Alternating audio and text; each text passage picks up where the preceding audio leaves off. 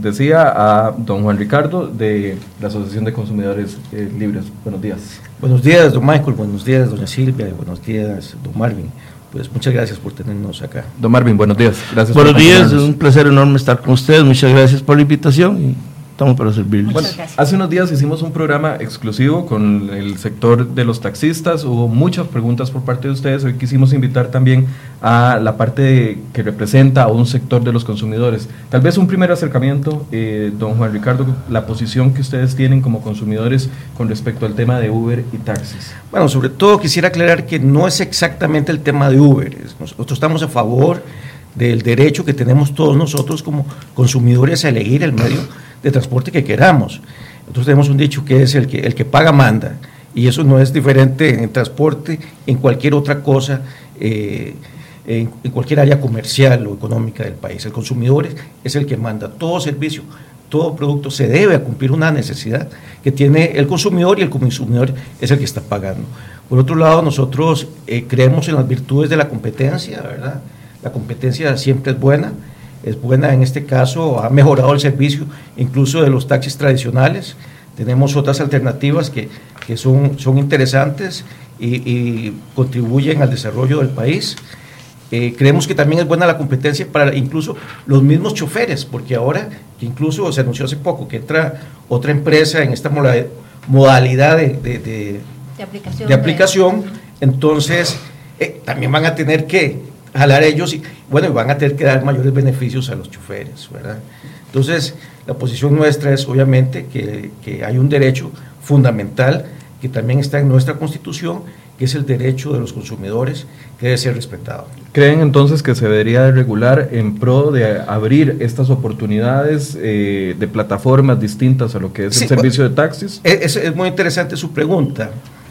vamos a ver, eh, yo creo que debe haber una regulación para brindar una seguridad jurídica para que puedan entrar estas y ojalá muchas otras modalidades más que compitan por el favor del consumidor.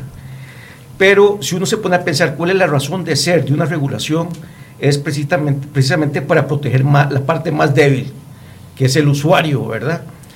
En ese sentido, estas nuevas tecnologías, eh, si hay algo que tienen muy positivo es que se autorregulan y la competencia de por sí también genera una especie de regulación.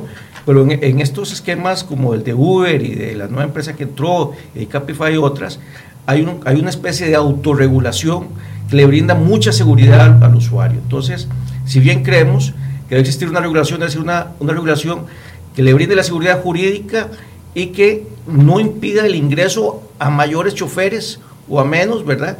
Que sea eh, que no tenga esas restricciones y que eh, le brinde la seguridad jurídica para que no estén en esta incertidumbre si les van a hacer parte o no y los, y los eventos de violencia que, que se han presentado. Bueno, precisamente eh, sobre el tema de la seguridad jurídica y sobre la legalidad, es que los eh, representantes del gremio de los taxistas protestan y se quejan en contra de este tipo de aplicaciones porque consideran que no es legal su aplicación en Costa Rica. Sí, obviamente, esa va a ser la posición de ellos, pero hagamos alguna, pensemos esto un poquito más. Son tecnologías disruptivas, ¿verdad? Yo podría decir que sería hoy... Eh, no invente. es igual, es, ilegal, es, ilegal. ¿Por qué? ¿Eh? Ustedes, como se llama, son tecnologías disruptivas, son plataformas donde suministran información a un grupo de gente, información que es útil y la gente lo, la utiliza Ustedes no tienen que invertir en grandes estudios, ni rotativos, ni como se llama, distinta, y un montón de cosas. Entonces, claro, la gente dice que es competencia desleal, pero es que nosotros no podemos avanzar, parar el avance y el desarrollo tecnológico de las sociedades, ¿verdad?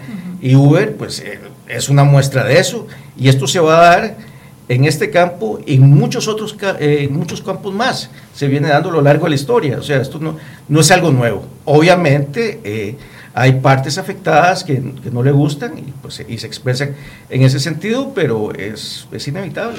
Don Marvin, eh, ustedes han eh, entablado una lucha por los derechos que ustedes eh, tienen y además críticos de que no hay una regulación que les dé seguridad jurídica a ustedes. ¿Cuál es su posición?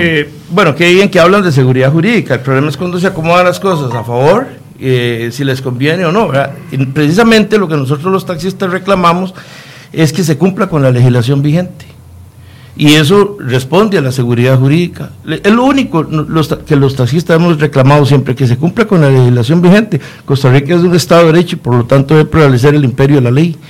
Y estos tipos de plataformas vienen a trabajar con la ilegalidad y se alimentan de la ilegalidad y solo en la ilegalidad pueden trabajar. Ellos no aceptan regulación alguna. En ninguno de los 70 países, en más de 600 de las principales ciudades, del mundo, estas eh, eh, aplicaciones han aceptado regulación alguna. O sea, Uber no entra a Costa Rica, primero ni pidió permiso para, para instalarse a trabajar. Ha trabajado en la clandestinidad y ahora, ¿quiénes son los taxistas? Usted lo conoce, don Rubén, a don Gilbert, Uriño Fonseca, Randall y cualquier taxista. Este es servidor de Pérez de León. Y, en y estamos a lo largo y ancho del país, en los 460 distritos de los 82 cantones dando el servicio. Y en todos los 82 cantones sabemos quiénes son los taxistas, quiénes son los piratas. Nadie los conoce. A nosotros nos ustedes no están ustedes no están peleando contra los piratas, ustedes están peleando contra Uber. Pero, pero damos un servicio a nivel no es que no solo Uber. Es que, un momentito, perdón, porque hablábamos de seguridad jurídica. Es lo que nosotros reclamamos, precisamente seguridad jurídica. Y los taxistas somos quienes pagamos dos cánones, un canon a la ARECEP, por el cual se supone que nos debe brindar servicios que no lo cumple, y un canon al Consejo de Transporte Público para que también nos brinde servicios y tampoco cumple. Quienes a nosotros nos incumplen es eh, precisamente las instituciones del Estado a quienes nosotros le pagamos. Pero si se van a reclamar seguridad jurídica, deben reclamársela a quien corresponde, al CTP y al, a la ARECEP. Nosotros como taxistas somos víctimas del, del sistema, de por cuanto pagamos, exigimos seguridad jurídica, pedimos seguridad jurídica, lo único que nosotros le pedimos, eh, eh, exigimos es que cumplimiento de la legalidad, por eso nuestro eslogan es no a la impunidad, sí a la legalidad. De manera que, ya le digo, en ninguno de los 70 países, en ninguno de, de más de 600 ciudades de las principales del mundo, este, estas aplicaciones han querido trabajar de acuerdo a la ley o han respetado regulación alguna. ¿Qué los puede hacer pensar, perdón, que aquí en Costa Rica van a respetar algún tipo de regulación? Ahora, cuando es interesante, él habla de regulación, no, no, la han aceptado. Cuando hablamos de, consumidores, cuando hablan de, de defender los consumidores, es interesante, ¿verdad? Hablan de defender los consumidores cuando se refiere al taxista, pero ¿dónde está esa defensa de los consumidores? Cuando a pesar de que nos están quebrando, robándonos ya el 80% de los ingresos, utilizan eh, la, tarifa dinámica y ahí nadie defiende a los consumidores. Entonces es una falacia que defienden, defienden a los consumidores. Usted dice que ustedes, disculpe, que ustedes son víctimas de la ilegalidad. Ustedes no son víctimas más bien de, del mal servicio que han dado, porque eso es parte de las quejas de los consumidores y de los usuarios del, servicio, que dicen que hay un mal servicio, marías alteradas, carros descuidados, eh, tarifas muy altas y que es voluntariamente que los usuarios de Uber migran, ¿verdad? Los usuarios migran hacia Uber porque sienten que tienen un mejor servicio. Una, una, mejor atención. Eh, mire, con respecto a las aplicaciones, porque no somos trogloditas, antes de que llegara Uber ya habían aplicaciones para los taxis en Costa Rica. Claro, pero no las usaba la gente. no, no, la gente no lo usaba. Lo que pasa es que Uber tiene una experiencia de más de nueve años en mercadotecnia y a todos los países han entrado con la misma situación. Pero, don Marvin, ¿cuántos años de experiencia tienen ustedes aquí en el país? Bueno, con, con respaldo legal desde 1965 con la, con la ley 3305. Entonces usted no puede decir que es que Uber tiene nueve años de experiencia en mercadotecnia. No, es que, lo que le iba a explicar es eso. Eh, la mercadotecnia, lo, lo, de la, lo, de la, mercadotecnia ha sido un, un estilo, una estrategia eh, eh, desinformando y maltratando el servicio de taxis, como lo ha hecho en todo lado. Y entonces para la gente es bonito lo nuevo. Lo que pasa es que nosotros tenemos una serie de ataduras como taxistas que no nos permiten modernizarnos. No a nosotros como sino que el sistema está obligado a modernizarnos. ¿Cuáles son esas ataduras para, ir cayendo en claro, La legislación está, nosotros le venimos exigiendo a, por ejemplo, a la RECEP que nos ponga una plataforma. Y dicen que han invertido 40 millones en la plataforma. Y, y, aún tres años después de que Uber la, gente de Uber nos está robando el servicio, no ha podido eh, eh, la ARECEP poner la plataforma en servicio. Y entonces, eh, nosotros más bien le, venimos marcando la cancha, le venimos diciendo a las autoridades, cúmplanos, cúmplanos en distintos campos, porque nosotros nos quedan debiendo muchísimas autoridades. Básicamente, el, el taxista como concesionario tenemos un contrato con el Estado. Vamos, a pedirle un momentito, don Marvin, que le baje el volumen a su celular para que no, nos, no nos interrumpa en la, en la transmisión. Tal vez yo quisiera decir que no hay una mejor evidencia que la realidad. O sea, hay una enorme deficiencia en el servicio y por eso entran estas, estas nuevas aplicaciones en el país. Si, hubiera sido muy bueno, pues no existiría. Y tal vez el, el ejemplo más, más bonito es en el caso de Japón Uber y otras empresas no han podido. ¿Por qué? Porque hay una vocación, es tan, bueno. que no le da paso a alguien. Pero lo importante es respetar, como se llama, a la decisión del usuario, porque al fin y al cabo él, es, él es, el que paga. Ahora, en cuanto a la ilegalidad o no, hay, hay, varios cuestionamientos interesantes, ¿verdad? Primero que todo, hay una legislación eh, que está siendo cuestionada y el Poder Ejecutivo se ha pronunciado varias veces sobre, ese tema y, y la Procuraduría, etcétera. Pero en este país hay una división de poderes. Todavía no tenemos un pronunciamiento del Poder Judicial, de una corte, de un juez, donde diga que es ilegal o no. Y por otro lado, tenemos que pensar cuál es la, función de, de, una ley o de una, de una regulación. Si la sociedad, si la ley está al servicio de la sociedad o la sociedad al servicio de la ley. Ahora, tengo una pregunta técnica el, el, que no esté regulado lo convierte en ilegal Por supuesto o lo convierte en un vacío legal no, es, ilegal. existe, una serie de pronunciamientos de que es ilegal la pregunta es para mí permítame un segundo. Y eso es lo que yo está diciendo hay varios pronunciamientos ya le vamos a dar espacio a pero en un estado de derecho como el nuestro verdad usted usted puede hacer todo lo que usted quiera lo que en el sector privado a menos que esté prohibido no así en el sector público Aquí hay una ley que está cuestionada porque esto es una tecnología nueva, esto es algo nuevo, esto es una tecnología disruptiva, esto es como ser hoy, para ponerlos otra vez en ese mismo ejemplo. No existía, no hay una legislación. Y yo creo que no se ocupe. Yo creo que la realidad nos lleva, y yo creo que los mismos personeros de Uber han insistido en una regulación para que les dé esa seguridad jurídica. Pero la competencia en sí, como en otras cosas, genera una autorregulación. Y eso es parte de lo que me gustaría preguntarle, don Marvin, ¿por qué ustedes se han negado a que Uber se siente a esa mesa de diálogo? Si es, es, es una parte... No, no, perdón, perdón, no, no, no negamos, más bien quisiéramos saber quiénes son. Es que no existe.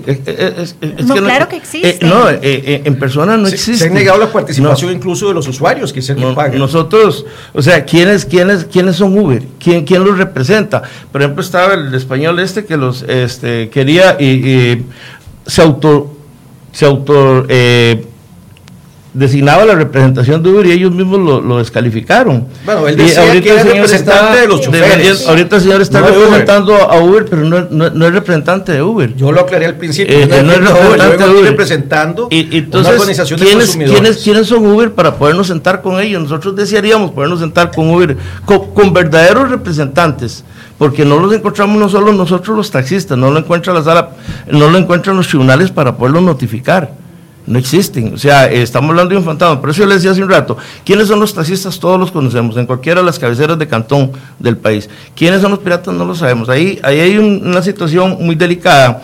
Y entonces, cuando hablan de seguridad jurídica, comencemos por ahí.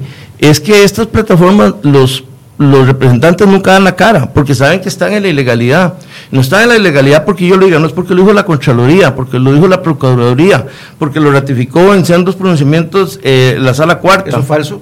Eso es falso porque yo fui que presenté la acción de constitucionalidad. Están absolutamente en la ilegalidad. que dijo la Sala fue que eso no tiene que ver nada. Y entonces el mismo el presidente que recién salió, don Luis Guillermo, acepta que están en la ilegalidad y ahora lo vuelve a ratificar. El Consejo, ya no el presidente, el Consejo de Gobierno por eso les insta abandonar el país porque están en la ilegalidad. No es ilegal esa gente que tiene 15 o 20 placas de taxi y las, las opera. Sí, correcto, muy importante, porque vamos a ver. ¿Ustedes han denunciado eso? Sí, claro, y nosotros no nos gusta eso, por eso nosotros decimos eh, que se vaya a las autoridades que deben resolvernos, que es los del Consejo de Transporte Público que no resuelven y a quienes les pagamos un canon para que resuelvan, y las autoridades de la ARECEP a quienes también le pagamos un canon y no nos resuelven. Entonces, la legislación existe, el problema es de la aplicación de la ley, y eso es lo que nosotros los taxistas eh, pedimos, que se cumpla con la legislación vigente. Eh, y hay donde denunciar. El problema, mire, el caso de las Marías, cuando la gente comenzó a decir que las Marías eran alteradas, si es un chip, eh, tan pronto nos impusieron Marías con parlante y con eh, impresora, la gente va a decir que, las Marías eran alteradas. Los usuarios no dicen que las Marías son alteradas. Bueno, aquí hay son gente, comentarios que son gente que son hay comentarios de gente que ni siquiera usa el taxi, porque ahora el chiste de ahí es hablar más del taxista.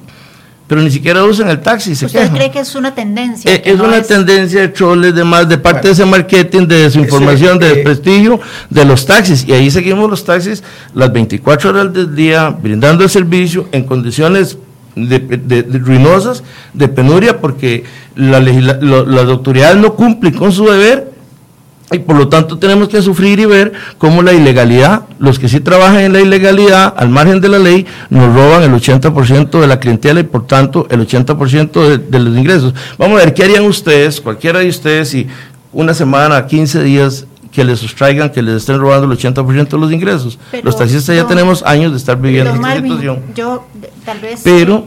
Mi pregunta es: usted dice que les están robando. Correcto. No es no es robando, es que voluntariamente el usuario decide elegir otro. Pero es que es una, están ejerciendo una actividad ilegal. es una actividad ilegal sancionada.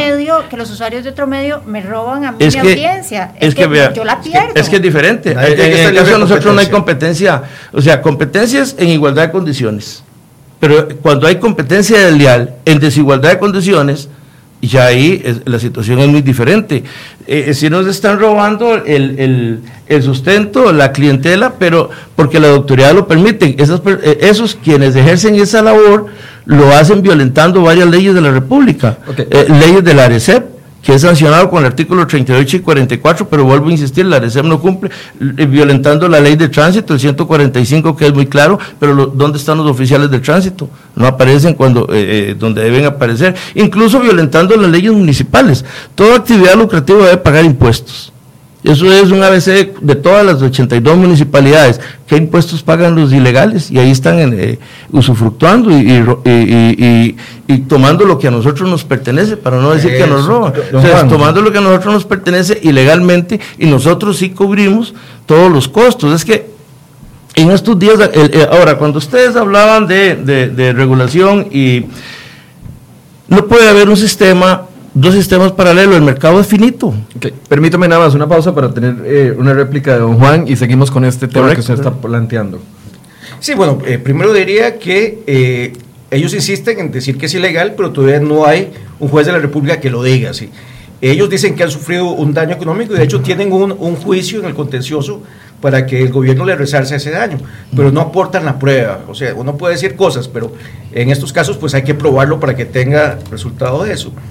Y volvamos otra vez a la ley, o sea, la sociedad tiene que vivir en función de una ley o la ley en función de la sociedad. La ley tiene que ir mutando y tiene que adaptándose a las nuevas necesidades. Por ejemplo, hay un montón de leyes que ya no se aplican porque han quedado extemporáneas. Imagínense que, que todavía existe, todavía está vigente la ley que declara la guerra con Alemania y yo no veo a los taxistas diciendo que hay que irse a pelear con los alemanes. palabras que no aplica. Vea, no, no, hacer la aclaración importante. Permíteme, porque, está engañando al público con esa expresión. No, no, no. Es que el, el, punto esencial aquí es que las leyes tienen que ir mutando y tienen que se adaptar a las necesidades de la sociedad. Y los consumidores han sido muy claros. resulta que en el lugar donde hubiera tenido más éxito per cápita en cualquier ciudad del mundo, ha sido en, en Costa Rica, en San José. ¿Por qué? Porque esa es una necesidad enorme. Había un servicio muy, muy deficiente. Y no hay, no hay mejor evidencia que la realidad. Cuando habla de defensa de los consumidores, qué interesante. Entonces, para usted le interesan solo los consumidores de la gran área metropolitana, aunque no sabemos qué le va a pasar a los que viven fuera de la gran área metropolitana. Yo espero que este Nosotros estamos a, lo largo y ancho del país. Pero vea con respecto a la legislación, el artículo 7 de la ley 7969 donde se indica que el Consejo de Transporte Público, el CTP, debe velar por, la actividad de transporte, su planeamiento, la revisión técnica, la administración y el otorgamiento de concesiones, sus sistemas operacionales y el equipamiento requerido sean acordes con los sistemas tecnológicos más modernos. Pero ¿qué hacemos los taxistas cuando el Consejo de Transporte Público, a quien nosotros le pagamos un canon, para que nos regule, para que nos supervise, para que nos actualice, para que nos brinde las herramientas necesarias para trabajar, para que nos proteja de, los operadores ilegales, no cumple. Por eso le digo, el problema de nosotros los taxistas, lo que nosotros pedimos es que se cumpla con la legalidad. Entonces, ahí tenemos instituciones del Estado, pero no nos cumplen. Y en estos momentos hablar con las autoridades del- eh, es, es una situación muy complicada porque vamos a un diálogo que se convierte en un monólogo. Ahora, Nosotros hemos denunciado muchísimo, perdón, Muy, muy concreta, don Marvin, ¿ustedes se oponen a la regulación de plataformas digitales de servicio de transporte público? si son en la ilegalidad, sí. No, no, no, Pero, a la pero- eventual regulación vía ley, ¿se Pero, oponen pero, o no se pero oponen? ¿qué, qué me garantizan con que, ok, abramos la regulación? Indemnícenos, pero, Pero aparte de eso, pregunta, sí, por sí, no, no, no, no, nos ponemos, no, no, no nos ponemos, pero lo que vemos es la experiencia en todos los demás países. ¿Se oponen En o no se oponen? en- si, si van a, a- a incumplir con la ley, sí nos oponemos. ¿Se oponen o no se oponen? ¿Sí o no? Si, si nos oponemos, si, se- si van a incumplir con la ley. Si ellos, Si la ley es nueva, si sabemos oponemos con quiénes estamos tratando, no nos oponemos. El problema es que no sabemos ni con quién Es se está quiero tratando. tener la, la respuesta Sí. clara. ¿Se oponen o no se oponen? Es que nosotros lo que pedimos es que se nos den las herramientas, las condiciones para trabajar en igualdad de, re- de- de condiciones. Y entonces se empareja la cancha. Pero no está pareja la cancha. Entonces no se oponen. exoneren- Que se exoneren Sí, los, no- los carros que usan Uber, igual que los taxis. No, es que, los taxis no se revisión, exoneran. Que vayan a Que vayan a revisión, que como a usted le interesa lo de los consumidores, entonces que ellos paguen las pólizas como nosotros, eh, eh, para que... Claro, lo que usted eh, quiere que- es taxificar el servicio de movilidad colaborativa, cuando el asunto debe ser al revés. Ustedes deberían enfocar los esfuerzos a quitarle todos esos pagos Es que excesivos cuando hablan de, no, cuando- no, no, pero permítame hablar cuando ahora. habla de liberalizar, de liberalice que, y, y, y, y- indemnícenos las concesiones que tenemos. Bueno, Nosotros tenemos tienen- un contrato con el Estado. planteado un juicio. Eh, tenemos que ver qué es lo que resuelve el poder, el poder Sí, judicial. pero no, pero no, no lo desvíe. El juicio es por la omisión de las autoridades. Porque No, no, autoridades varios sí, ah, sí, sí, sí. La- si uno ya el, el contencioso administrativo. la indemnización. El- no, no, no estamos pidiendo, nadie está hablando de casa, no, en, ¿verdad? en Y ningún juicio estamos hablando de indemnización. que hay que pagar. El contencioso administrativo es por la omisión de las autoridades en el cumplimiento de sus deberes. Es diferente. Y no se ha pronunciado todavía, ¿verdad? no, no, porque Ah, sabemos lo bueno. lentas que son las autoridades de Costa cuatro- Rica. eh, y hace, se le han hace tres años pruebas. entró el servicio aquí. Y sí, y se les planteó la demanda y, y- y- lo que más ha atrasado ese juicio ha sido encontrar las autoridades de Uber para poderlas notificar, porque eh, eh, los magistrados eh, piden que se les notifique. ¿Y dónde están? ¿Quiénes son? ¿Dónde los encontramos? No existen. En la Entonces, Gaceta se hacen claro, todas las notificaciones. eh, que ese, ese fue el problema serio, o sea, esa es la situación muy... se- O sea, una queja de un taxista es muy fácil ponerla y sabemos dónde se le va a dar curso. Una queja de un uberiano, ¿dónde se pone y quién le da interesante. curso. Es- es entonces el engaña a la, a la comunidad. Démosle un espacio también para que haya respuesta de ambos. Precisamente, digamos, en este tipo, de- yo no, yo no vengo a defender a Uber, yo quiero que vengan todas las empresas parecidas, pero en los sistemas, esa es la gran virtud que tienen de la seguridad que le brinda al usuario. Si hay un problema con, con el chofer, entonces la gente lo califica mal y, sale, y, y lo sacan inmediatamente.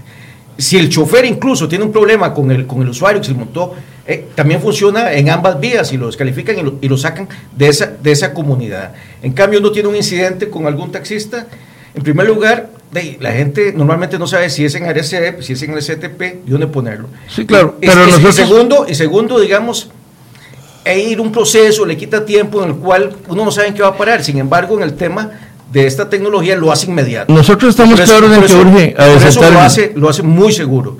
Esa esa- esa es la gran virtud que tienen estos sistemas y tal vez es por eso que les está, le- les está digamos, eh, dando bastante competencia, ¿verdad?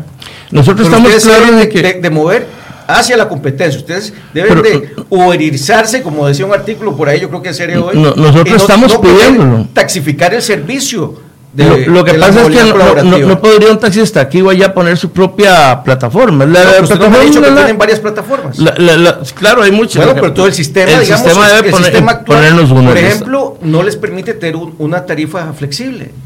No, de ninguna manera. Cosas, tienen cosas que ya se desactualizó. Pero no es culpa del en- taxista, en es culpa- por eso le dije, Bueno, no es pero la lucha de ustedes debe ser, pues, entonces, quítenme las trabas que me hacen eh, que no me permiten competir con estas nuevas tecnologías. Y- y en Y eso no pe- que las en otras estamos, se pero, pero con el gobierno no hay, no hay diálogo, lo que hay es un monólogo. Eso se le está planteando a las autoridades. Nosotros necesitamos la plataforma, pero y la ARECEP no cumple. Vea, O sea, la regulación de la movilidad colaborativa existe. Y entonces pesar pasamos a ser no vi- víctimas del y sistema. existe en un montón de ciudades donde hay un registro, incluso eh, Uber y otras plataformas tienen el registro y, y lo, y lo- y lo presentan las autoridades y las autoridades incluso pueden tasarlos a ellos porque hay esa colaboración y existe esa legislación. Lo que hay es persecución contra de un montón de países, Argentina, Chile, México, y no lo encuentran para, para, para, sancionarlos, porque Pero es, hemos visto problema. pagados por Uber, con firmas responsables. Hemos, hemos y cuando vamos no aparecen, y cuando, cuando se les llega a notificar no están, no aparecen.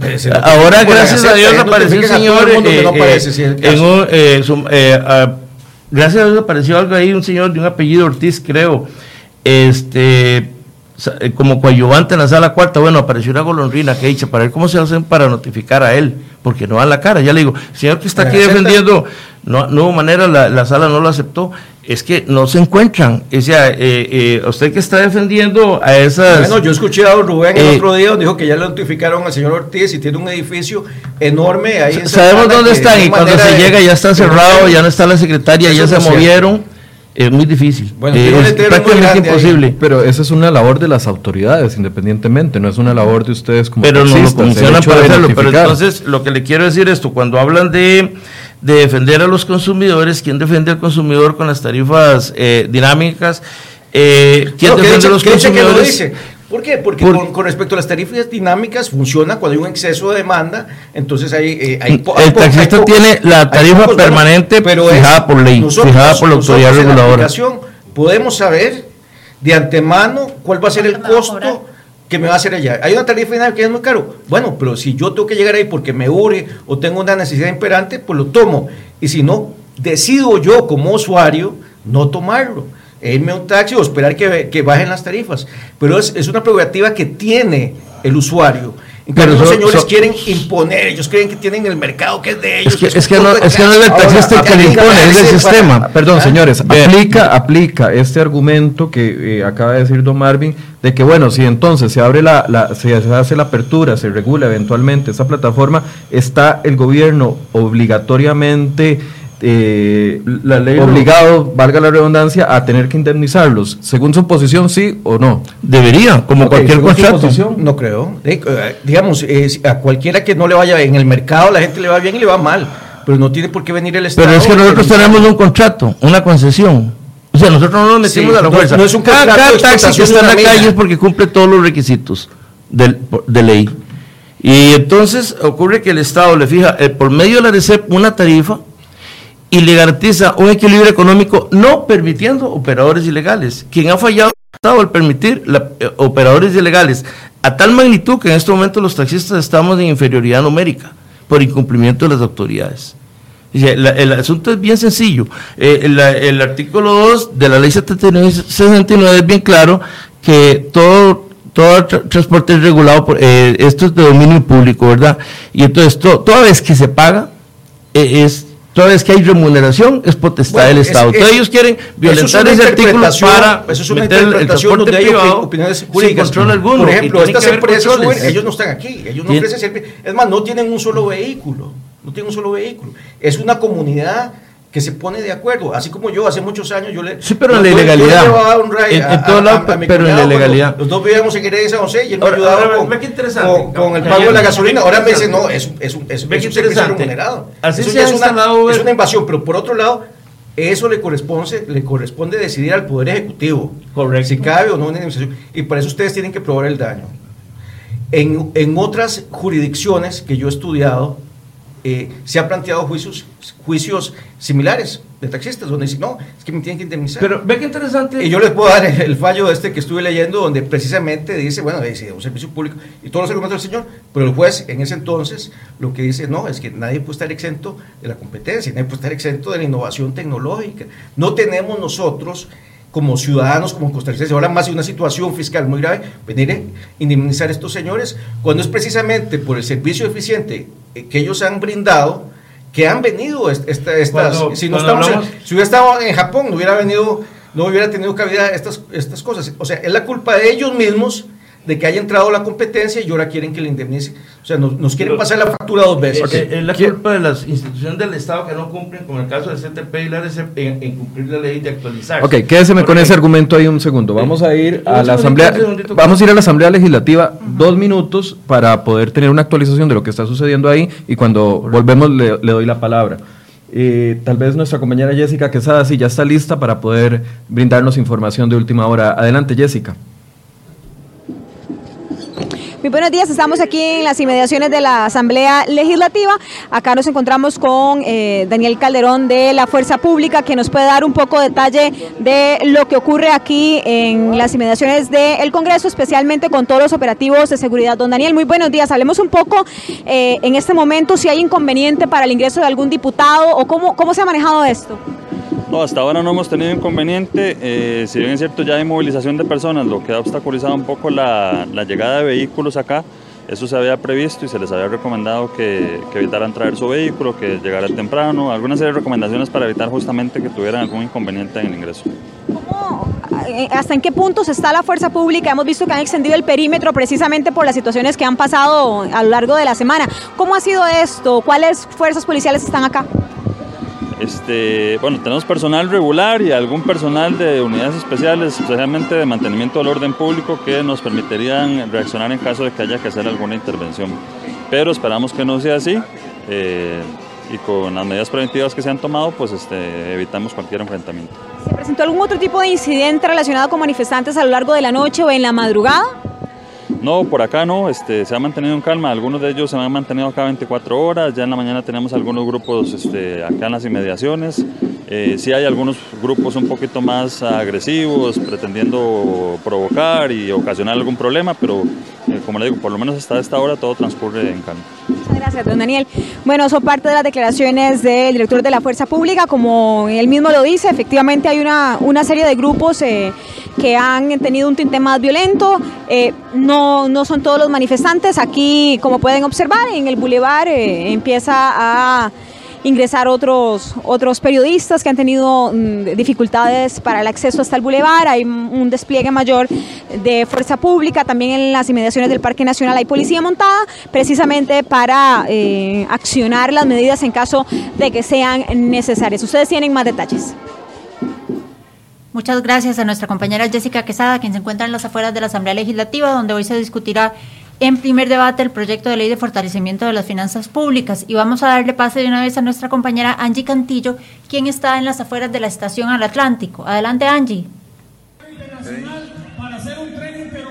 Muy buenos días, compañeros. Estamos al frente de la estación al Atlántico, donde varios trabajadores del Hospital Calderón Guardia se están manifestando. Ellos han dicho que no son unos vendidos, que a pesar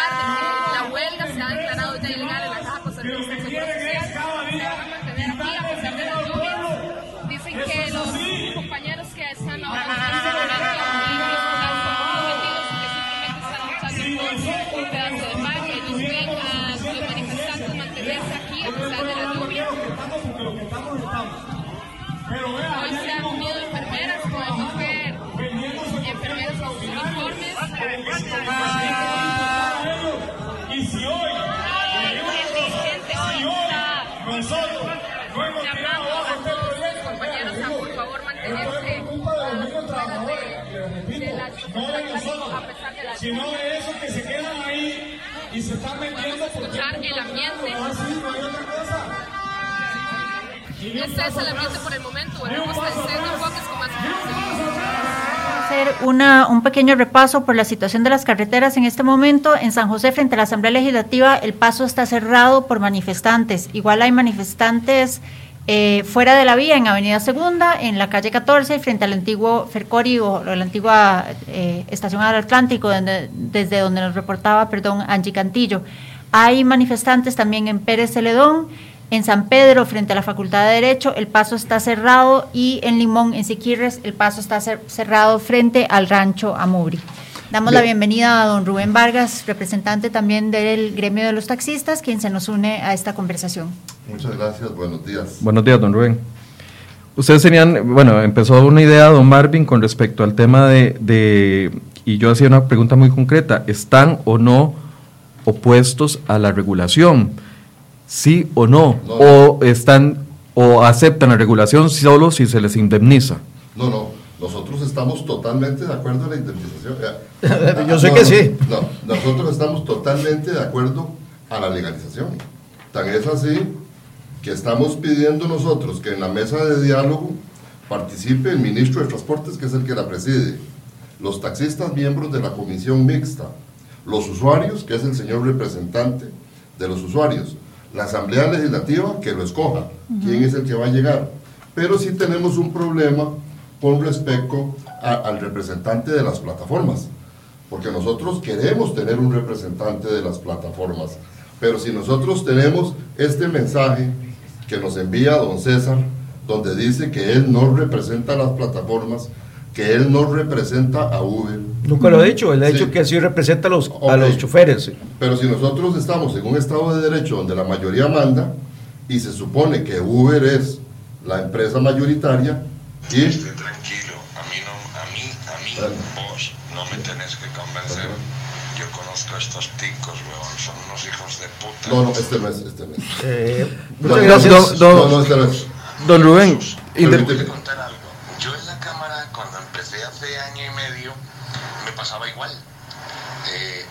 Lo que pasa es que fui haciendo una zaranda, un filtro. No, no. Don Rubén, No. independientemente, independientemente, el problema, el asunto, el asunto de la representación de una persona en la mesa de discusión es un tema de que si quiere se presenta y si quiere no. No, no, no. ¿Por qué no? No, porque si queremos una mesa de diálogo, aquí como ¿Por qué, lo digo, por qué- por qué no piden un representante, por ejemplo, de UCAEP o de la Cámara de Comercio? Porque al fin y al Ah, cabo, nosotros no, nosotros no queremos. No, no, no, pero ¿para qué? O sea, porque esto no es para una empresa, o sea, estamos hablando de que van a ingresar y queremos que ingresen muchas empresas más.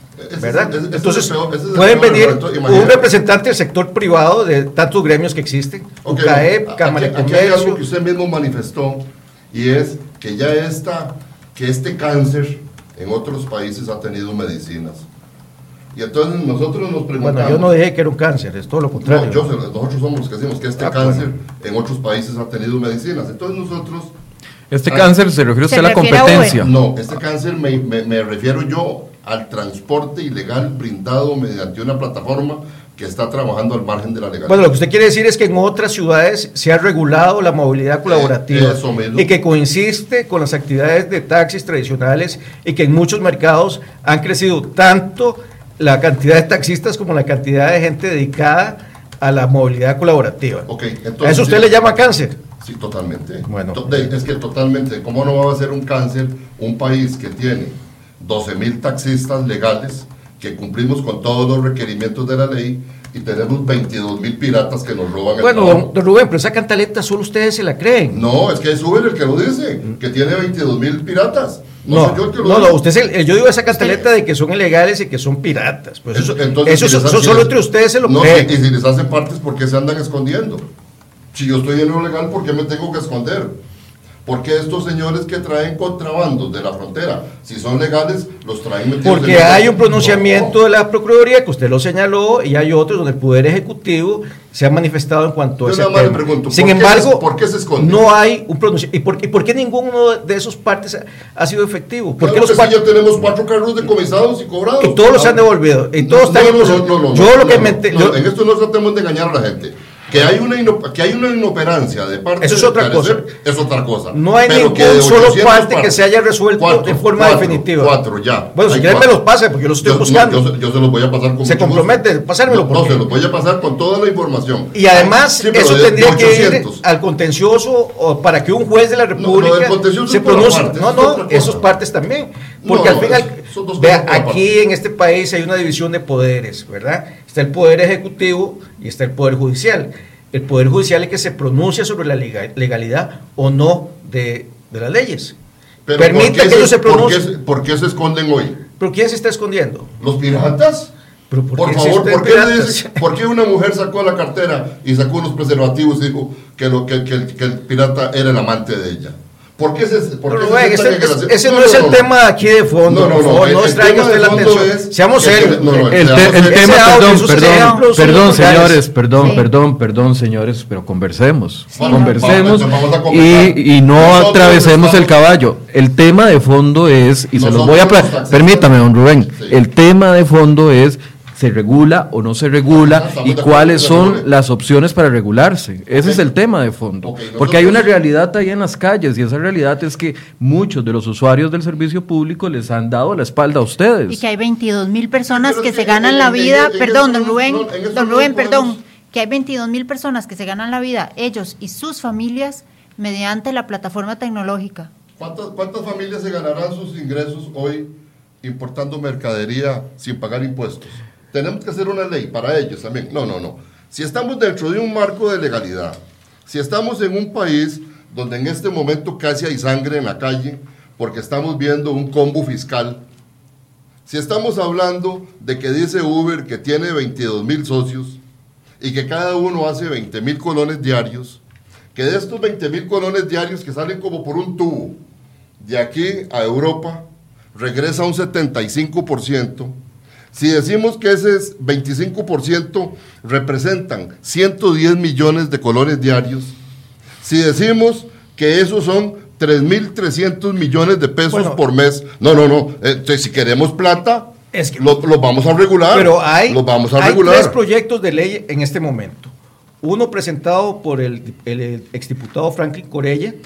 Hay un segundo proyecto presentado por don Luis Loría, una iniciativa popular y recientemente hay un, proyecto que se me mandó hace poco de la Asamblea Legislativa para someter al referéndum un proyecto de ley que también regula estas actividades.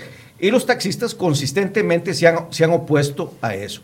En ese tipo de proyectos, pues se regula eso, se contribuye, ¿cómo se llama? Se le pondría un canon a lo, a lo que pagan estaría, y estarían pagando más impuestos. Pero, pero tengamos, veamos lo de los impuestos.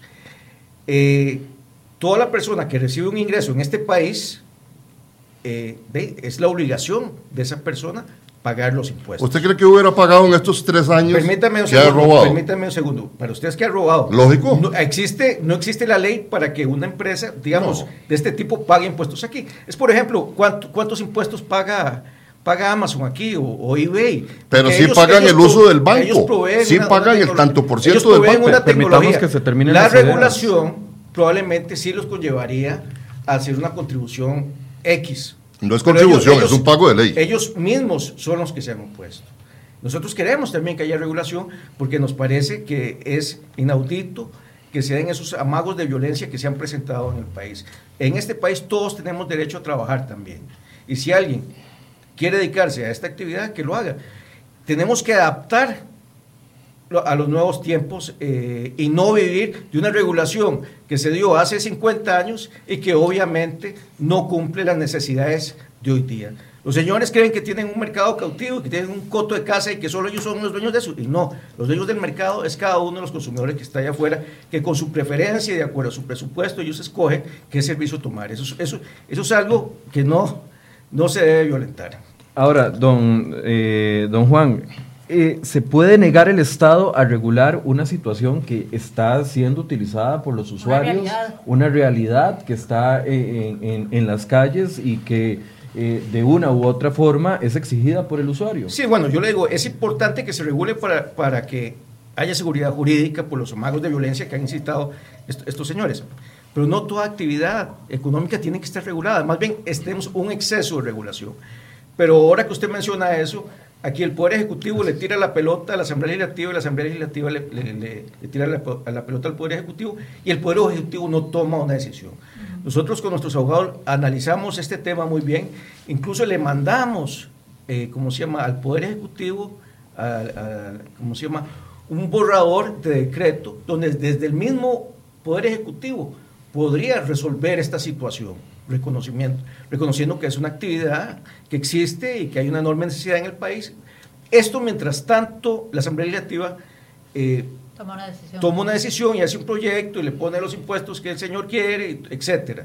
Pero, Pero, pero, eso pero, ya pero, podría resolver, pero no. per- perdóneme el, una el pregunta, Poder ¿para qué- Ejecutivo, el presidente no ha querido tomar ¿Para qué una va a hacer eso el presidente, el, el presidente de la República si según su criterio estos señores son legales?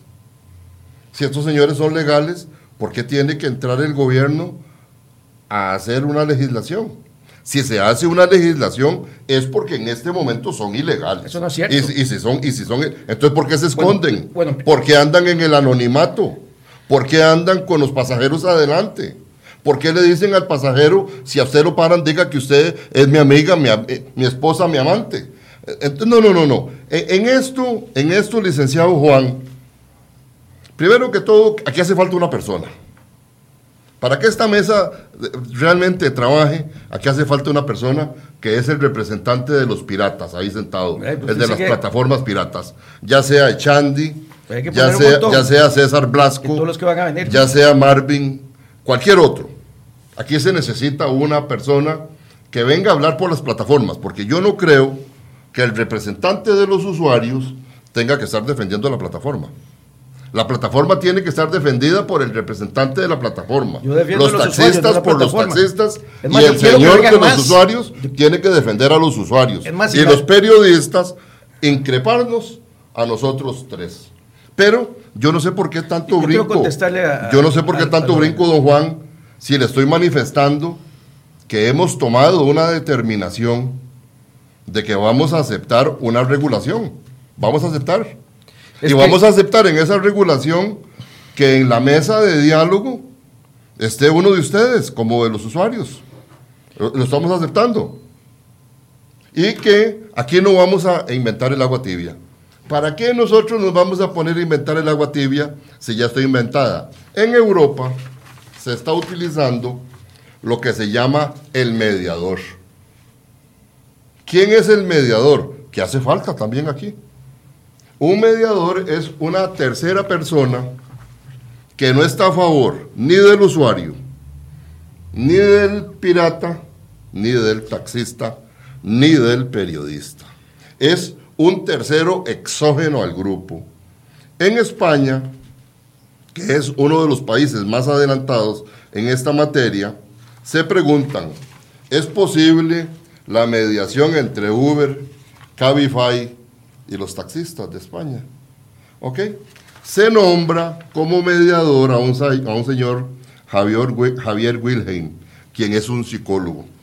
Y él manifiesta de que el ayuntamiento de Barcelona está en, tres, en, tres, en tres posibles escenarios No, pero al grano, para, para, para que esto se arregle. No, vez. es que aquí lo explicando. Es que usted nos está En la mesa de diálogo, en la mesa de diálogo, Para discutir esto. en la vía judicial o sin hacer nada y que alguien con fuerza decida. Yo quiero, yo no, quiero, entonces, si quiero de decirle acuerdo, algo, Rubén. si La- las acuerdo. políticas públicas no son para beneficiar a un grupo determinado. Ni Uber, que no está aquí representado, ni ustedes taxistas. Las políticas públicas son creadas para el beneficio de la ciudadanía. Entonces, entonces, entonces el, ciudad- el- el taxista no es ciudadano. No, no, no, lo El que estoy diciendo es- un ciudadano No, que es es- un concesionario. No, No, es un señor, concesionario, eso es lo que le estoy tratando de decir.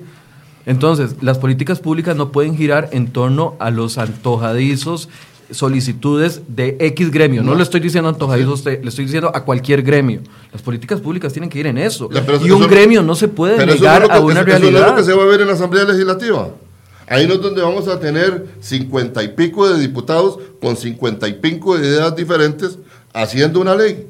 No es eso lo que ustedes Pero quieren. entonces en el Es proceso, en el proceso, se el proceso lo que establece es que se pone un proyecto de discusión en una comisión, se llaman a todas las partes, no, en una mesa y no es de negociación no es para eso ver lo que qué estamos sale. proponiendo nosotros. Don Michael, eh, eso realmente es falso, porque a menos que en esta mañana haya cambiado de opinión don Rubén, son ellos mismos los que han, han, han dicho en reiteradas ocasiones que saquen, que congelen los proyectos que se están siendo, que están siendo discutiendo en la Asamblea Legislativa. Ahora me dice que lo favorece. Bueno, ahí será No, ya. ma- ma- vamos, más a, vamos a ver qué piensa mañana. Más bien, más bien volvamos- más bien vamos- todo lo contrario. Si usted al escucha, tema, lo si que Michael- escucha- Dejemos, dejemos que terminemos las ideas. no, pero favor, digamos, si usted, escucha las, si usted escucha las ideas del señor presidente de la Comisión de Asuntos este, Jurídicos, eh, de Asuntos Económicos de la Asamblea Legislativa, si usted escucha la grabación que tuvimos en una reunión concertada de emergencia, los mismos señores diputados manifiestan que los dos proyectos de ley que hay en la Asamblea Legislativa palabras más, palabras menos, son mamotretos, que son pisos, que son pisos para hacer un edificio, Eh. pero que esos dos proyectos, que los dos proyectos son Bueno, es que esos son ile- proyectos para inconstitucionales, No- tienen conexidad, o sea, Para eso van a las comisiones Don- don- don Rubén, legislativas. démosle un minuto para que también don Don Juan Juan dé una posición, sí. Bueno, eh, reitero, menos que yo no sé qué irá a pensar eh, don Rubén mañana, pero hasta hace poco se estaban a- oponiendo a que siquiera se discutiera esto. Y sean buenos o malos, incluso pueden haber terceros, pero eso va a ir a una comisión donde se van a analizar. Y como decía don Michael, las políticas públicas tienen que buscar el beneficio a la máxima población. Pero no, además, no eh, a un gremio específico. Pero veamos también el objetivo de una regulación. ¿Por qué un Estado tiene que regular una actividad económica? Generalmente se regula una actividad económica porque hay una ausencia de competencia y un gremio en particular de productores oferentes de un servicio tienen una, una posición dominante en el mercado y pueden abusar de esa posición dominante y cobrar más caro, brindar más servicios, tener poder monopólico. Entonces el Estado interviene para regular esa actividad y generar los equilibrios necesarios. Aquí hay que tener presente que precisamente por estas tecnologías disruptivas, lo que tenemos es, como diría don Rubén, un exceso de competencia. Entonces la regulación tiene que tener un matiz distinto, ¿verdad? Un matiz que precisamente permita, digamos, otra vez, uberizar el servicio de taxis y quitarle. Yo creo que los señores deberían de enfocarse los esfuerzos para que les quiten las trabas y esas regulaciones, esos cánones que el mismo Rubén ha dicho aquí, que no funcionan, que les permitan competir, que tengan flexibilidad de tarifas y que puedan tener diferentes colores y que, y que se puedan, digamos, eh, buscar diferentes nichos de mercado. Imagínense que yo hace un año y pico estaba en un debate eh, en un canal de televisión y en off, el que estaba a la par mía me dice, mira, que era taxista, me dice, mira, a mí no me ha afectado. Es que yo les doy wifi, yo les doy agua, yo tengo clientes. Eso es lo que hace la competencia, que vuelca, digamos, al que está ofreciendo el servicio a brindar una mayor calidad de servicio, porque él se debe al usuario. Estos señores se oponen porque ellos creen que los Aquí- usuarios se deben a ellos. A ver, y no es así.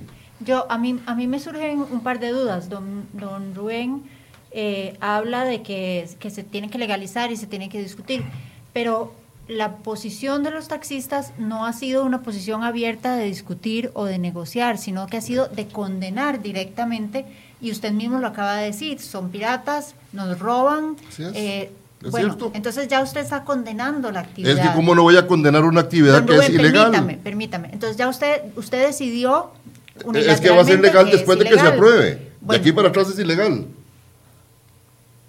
De aquí pero para ustedes, ustedes no han hecho una propuesta concreta. Claro que sí, tenemos un proyecto de ley ya también para llevarlo a la Asamblea ¿Y qué Legislativa. Lo que pasa ¿Qué dice es que proyecto eh, el proyecto de ley está manifestando de que va a haber una equiparación, de que los señores, y no es que aquí vamos a taxear a Uber, porque si ellos lo que quieren es decir que quieren respirar para arriba de la nariz, de que ellos son un servicio privado, de que son un servicio estilo limo, entonces ningún servicio privado, ningún servicio limo es más barato que el público. Entonces ellos deberían, ellos tienen que tener un, un- un pico más alto de precio, cosa que yo sé que el señor como, como usuario está en la mejor disposición de aceptarlo porque van a tener un servicio VIP. Pero no ¿qué que- dice no el proyecto? que dice su proyecto de ley, su, su propuesta, la propuesta que es- ustedes van a eh, presentar. eh, eso es lo que le estoy diciendo, de que tiene que Pero haber una si regulación. es eso, es un artículo muy complicado que no, dice nada. No, O sea, no, entonces, no, ¿qué es no lo que tiene- dice? No, voy diciéndoselo. Además que la de que fijación de tiene, de que tiene que haber, de que tiene que haber una equiparación.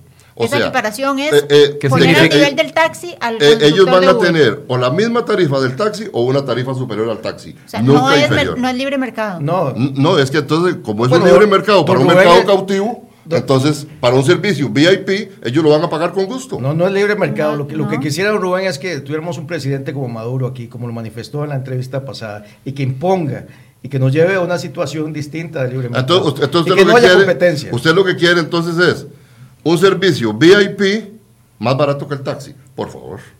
Por favor, seamos serios. no, la Pongamos gente. los pies sobre la No, no, no, no, un no. momentito. Pongamos. La gente es la que decide, no, no soy yo, no es eh, usted. eh, eh, sale, usuario sale- decide. sale una señora del San Juan de Dios. Don, don Rubén, por favor, no, señora- ponga otro audio con, palabras o esas no, porque no, no queremos sale una señora del a la San Juan de. Dios. Rubén, no más Mira, vulgaridades, por favor. Mira, en este momento, en este momento está la tarifa dinámica. Me voy en taxi. Bueno, Ah, ah, qué ah, bien. Qué, qué vacilón. Por eso, eso, Qué eso es vacilón. parte del beneficio. No, no, no. es parte No ¿Qué beneficio. proponiendo ahora. Qué vacilón. Cuando la tarifa está dinámica, entonces el tarifa, el taxista no es hediondo, el carro no es feo, el carro no huele mal. Aquí tenemos que hacer una historia.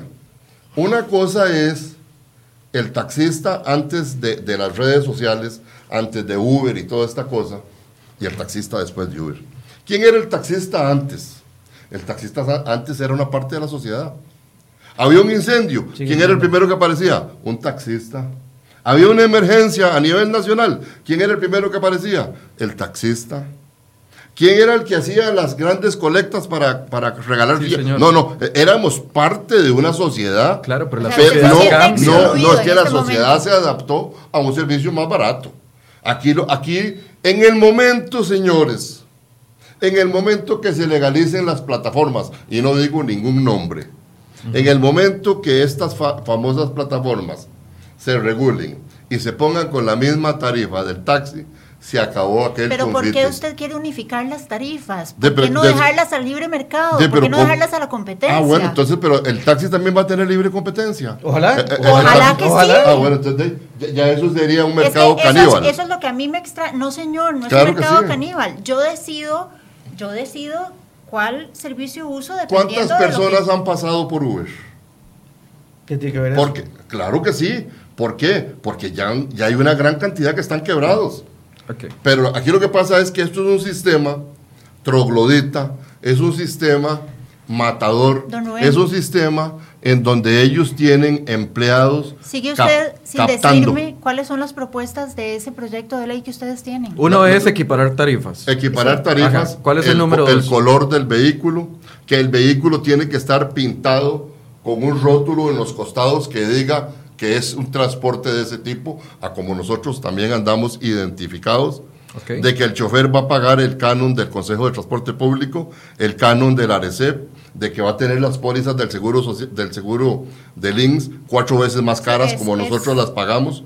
¿Por qué? Porque estamos protegiendo al usuario, a la gente suelta. Eso no, es- eso no es cierto. Eso no es crear, eso no es crear más burocracia que afecta No, al no, no, usuario. no, no, es que- pues, ¿por qué? Porque lo va a pagar el que va a usar ese servicio. ¿Y el usuario si, y si es? nadie lo usa, y si nadie lo usa, ese servicio se muere solo. No, no, es que aquí ustedes lo que están pretendiendo O sea, es... usted quiere que regulen el servicio para acabar, Ellos digamos, lo- con la ellos- competencia. No, Ellos quieren no, poner no, no, porque todos vamos a barreras iguales. de entrada para que no haya competencia. No, porque todos somos iguales. quiere. Lo que pasa es que usted va a preferir ¿Y por qué viajar no liberalizar eh, el en un taxi? Mercedes-Benz azul que un gajito de los que nosotros tenemos. ¿Entendés? Pues usted va a pagar y- lo mismo. ¿Me comprende? Pero para que usted vea que en el momento que esa persona que está ahí pagando una misma tarifa y que la empresa le está quitando un 25%, que se está llevando el solo un 75% de su salario, eso se muere solo. Don Rubén, don Pero Rubén, en a, este mí me momento duele, los a, mí, piratas- a mí me duele porque yo tengo gente conocida que es taxista y muy honorable y que yo quiero mucho. Y usted le está vendiendo una falsa expectativa ¿De qué? de este proyecto de ley que va a pasar, eso no va a pasar. Y lo que está evitando es que estas personas más bien se encaminen sobre, en otra dirección donde ellos sí realmente puedan, puedan competir, donde más bien De- se o- flexibilice el servicio de taxis como, como dije antes, que puedan, como siempre, tener tarifas también fluctuantes, variantes, que se pongan de Eh, acuerdo. entonces, eh, ¿quién va a ser el que se- perdedor, que el se pon- usuario? Que se pongan de acuerdo entre el taxista y el usuario. Usted- ustedes se dieron cuenta de la última ¿Verdad? Encuesta es que se hizo el 2 de agosto. La competencia es El buena. Ustedes se dieron cuenta de la O última sea, encuesta del 2 de agosto. La competencia es buena para día, todo. donde ese día solo Y los sin taxis viajaron. Y sin competencia no hay ¿Por qué, progreso. por qué solo los taxis viajaron? Porque el taxi cobra con el taxímetro de día, de noche, día libre, día feriado, día de fiesta. Pero no, no, no, no, no. Pero los señores, los señores de la plataforma pirata, que no decimos el nombre, usted marcaba la tarifa y le marcaba 36 mil colones de Cartago a San José, cuando con un taxi le costaba 14 mil, 15 mil. Entonces, ahí ese día los taxistas fuimos el alma de Dios, el pan divino, y los piratas se quedaron ahí, no hicieron viajes. Entonces, si eso es lo que el usuario quiere, Eso es, lo, eso es lo que usted cree. O sea, ¿usted cómo me puede corroborar eso que hubo gente que estuvo dispuesta a pagar eso o no? No, Pero por lo menos tuvo la opción. eh, Están las Tuvo- redes. tuvo y la aquí la opción. gente se ¿Y quejaba. quién hizo la encuesta? Sí, que No, no, no, no, no. Eh, En esto no nos pongamos cosa- a ¿Quién hizo la encuesta, No, no. Rubén? Hay una no, no, aquí lo que le estoy diciendo yo a usted Una es- opinión no es es, es las opiniones de la Ah, gente no, en las pero, redes. pero es que yo no puedo, yo no puedo asegurar que hay una encuesta por las Eh, opiniones. que Entonces yo las encuestas aquí, contra el taxista sí valen porque salen dos o tres. No, entonces le voy a decir. No, señor, sí, eso no he sí, leído yo- ningún Por comentario. eso no hemos leído los comentarios, porque, porque sale usted los, af- los afecta mucho. Ah, claro. no, es que en los comentarios de nosotros aquí hay una empresa que está en el barrial de Heredia que tienen 150 empleados detrás de computadoras. ¿Y cómo sé yo Eh, que eh, no hay ah, una porque, empresa porque usted no lo dejan entrar ni a mí me dejan entrar. Pero si usted se conecta de los cables de ahí, usted verá que todo está Eso eso don es Rubén, falso. perdón, Te- te- perdón. Don Rubén, no, cree que presunciones usted, suyas. no, no cree que se está negando un poco a aceptar la realidad Pero por, de que por- hay por- un, ¿por qué de me que estoy hay una- negando una- si estamos un manifestando servicio que, la gente está que sean buscando? regulados? Sí, no, Queremos que sean pero regulados. es que usted quiere que se regule bajo las Hacia la- mismas hacia la condiciones, alza. Hacia, el- hacia el- las mismas. El- mismo status quo. El mismo, pero ¿por qué el status quo? Porque, Porque no lo nosotros, modernizamos. ¿cómo puede haber un servicio más barato que el de nosotros? No puede don ser Rubén, posible. El status quo lo único que hace es dejarnos sembrados en el mismo lugar donde estamos. Avancemos, Imagínense, cambiemos, no, no teníamos luz eléctrica si estuviera Don Rubén en ese entonces, ¿verdad? Porque cuando ¿Por- Seguiríamos, por qué? San José, San, fue la tercera ciudad. La tercera ciudad del de mundo, luz sí, eléctrica. señor. Ve, Pero si usted hubiera sido el presidente del gremio de la gente que Y, y- encendía y las uno- velas, y- y- y un primo de nosotros fue, fue uno de los No teníamos- uno de- un primo de nosotros fue uno de los impulsadores de esa planta La- eléctrica ¿Y- Pelton y que se por qué manejó. no se convierte usted en un impulsador Aquí de yo esa apertura? yo estoy- Sea un yo- yo impulsador estoy del cambio. Pero es que usted lo que quiere es cerrar el Ayúdele usted a su gremio, más bien lo, lo está hundiendo, don Rubén. No, no, no, no. El gremio, de- el gremio de nosotros. No le a- venda a- falsas a- esperanzas. A como nosotros, no, eso es lo que le voy a decir. A como nosotros vemos. es inevitable, Nosotros le estamos es pidiendo, la nosotros le estamos pidiendo al taxista es que no pague el marchamo, que no pague el marchamo este año. Nosotros le estamos diciendo al taxista que él puede trabajar con este marchamo hasta las 12 de la noche del mes de diciembre del 31. Ya el primero o el 2 ya hay que pagar el marchamo. Le estamos pidiendo al taxista que no pague el marchamo como una protesta hacia el gobierno que nos tiene hundidos. Que el gobierno sepa lo que son 12.500 marchamos menos en plata en efectivo, que siempre el taxista en noviembre lo está pagando. Ahora los embarca también. No, ¿por no solamente le vende falsas esperanzas, ¿Por sino qué? que va a embarcar. ¿Pero por qué? Si, si en enero lo pagamos con una pequeña multa, Perdón. pero que, el, pe- pero, que el presidente sepa. Eso no va a Voy a, voy a interrumpirlos a los dos un momentito. Tenemos un reporte de vías cerradas en este momento en diferentes puntos del país. En la Asamblea Legislativa, en Avenida 0, calle 19, Avenida 0, calle 21, en San Pedro, frente a la Facultad de Derecho, en Limón, en Siquirres, frente al rancho Amubri, y en Paso Canoas, en el puesto fronterizo. Además, se reportan manifestaciones en San José, Avenida 2, calle 14, frente al antiguo Fercori, y en Pérez Celedón, en los kilómetros 136 y 207 en la 207. Vamos a hacer contacto con nuestra compañera Angie Cantillo, quien se encuentra en las afueras del Hospital Calderón Guardia. Adelante, Angie.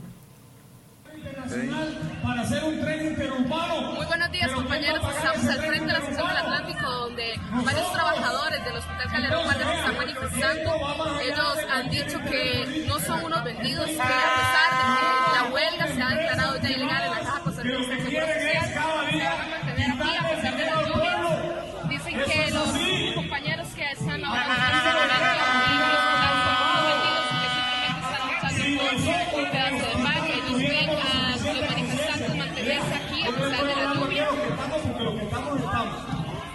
Hoy se han unido enfermeras, podemos ver enfermeras con sus uniformes.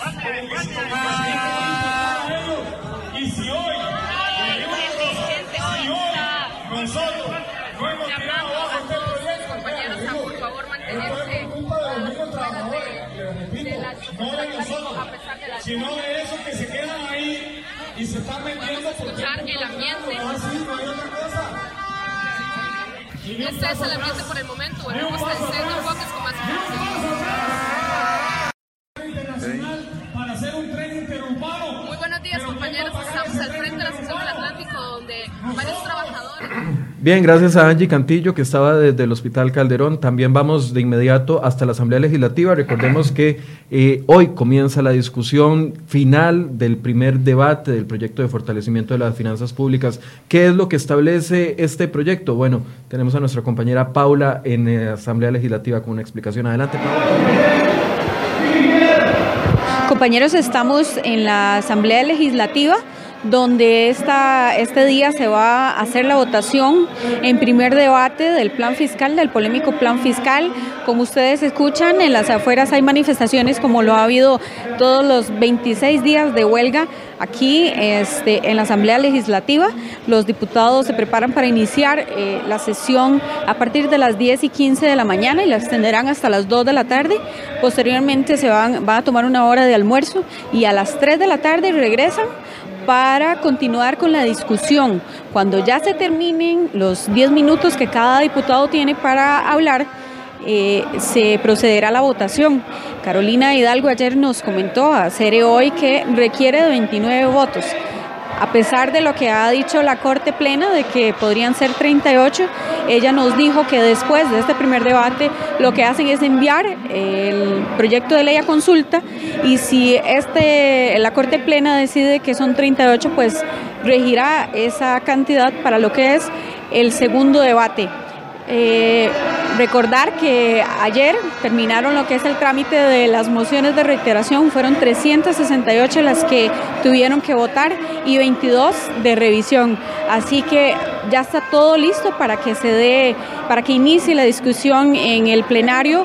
Los accesos son un poco restringidos, eh, las puertas están cerradas, los diputados hoy llegaron antes de las 8 de la mañana como medida de prevención para evitar, este, incluso cuando ya nosotros llegamos acá ya había bastante, un grupo numeroso de manifestantes. Así que así está la situación previa a que inicie la sesión extraordinaria de esta mañana. Compañeros, siguen ustedes con más información en el estudio.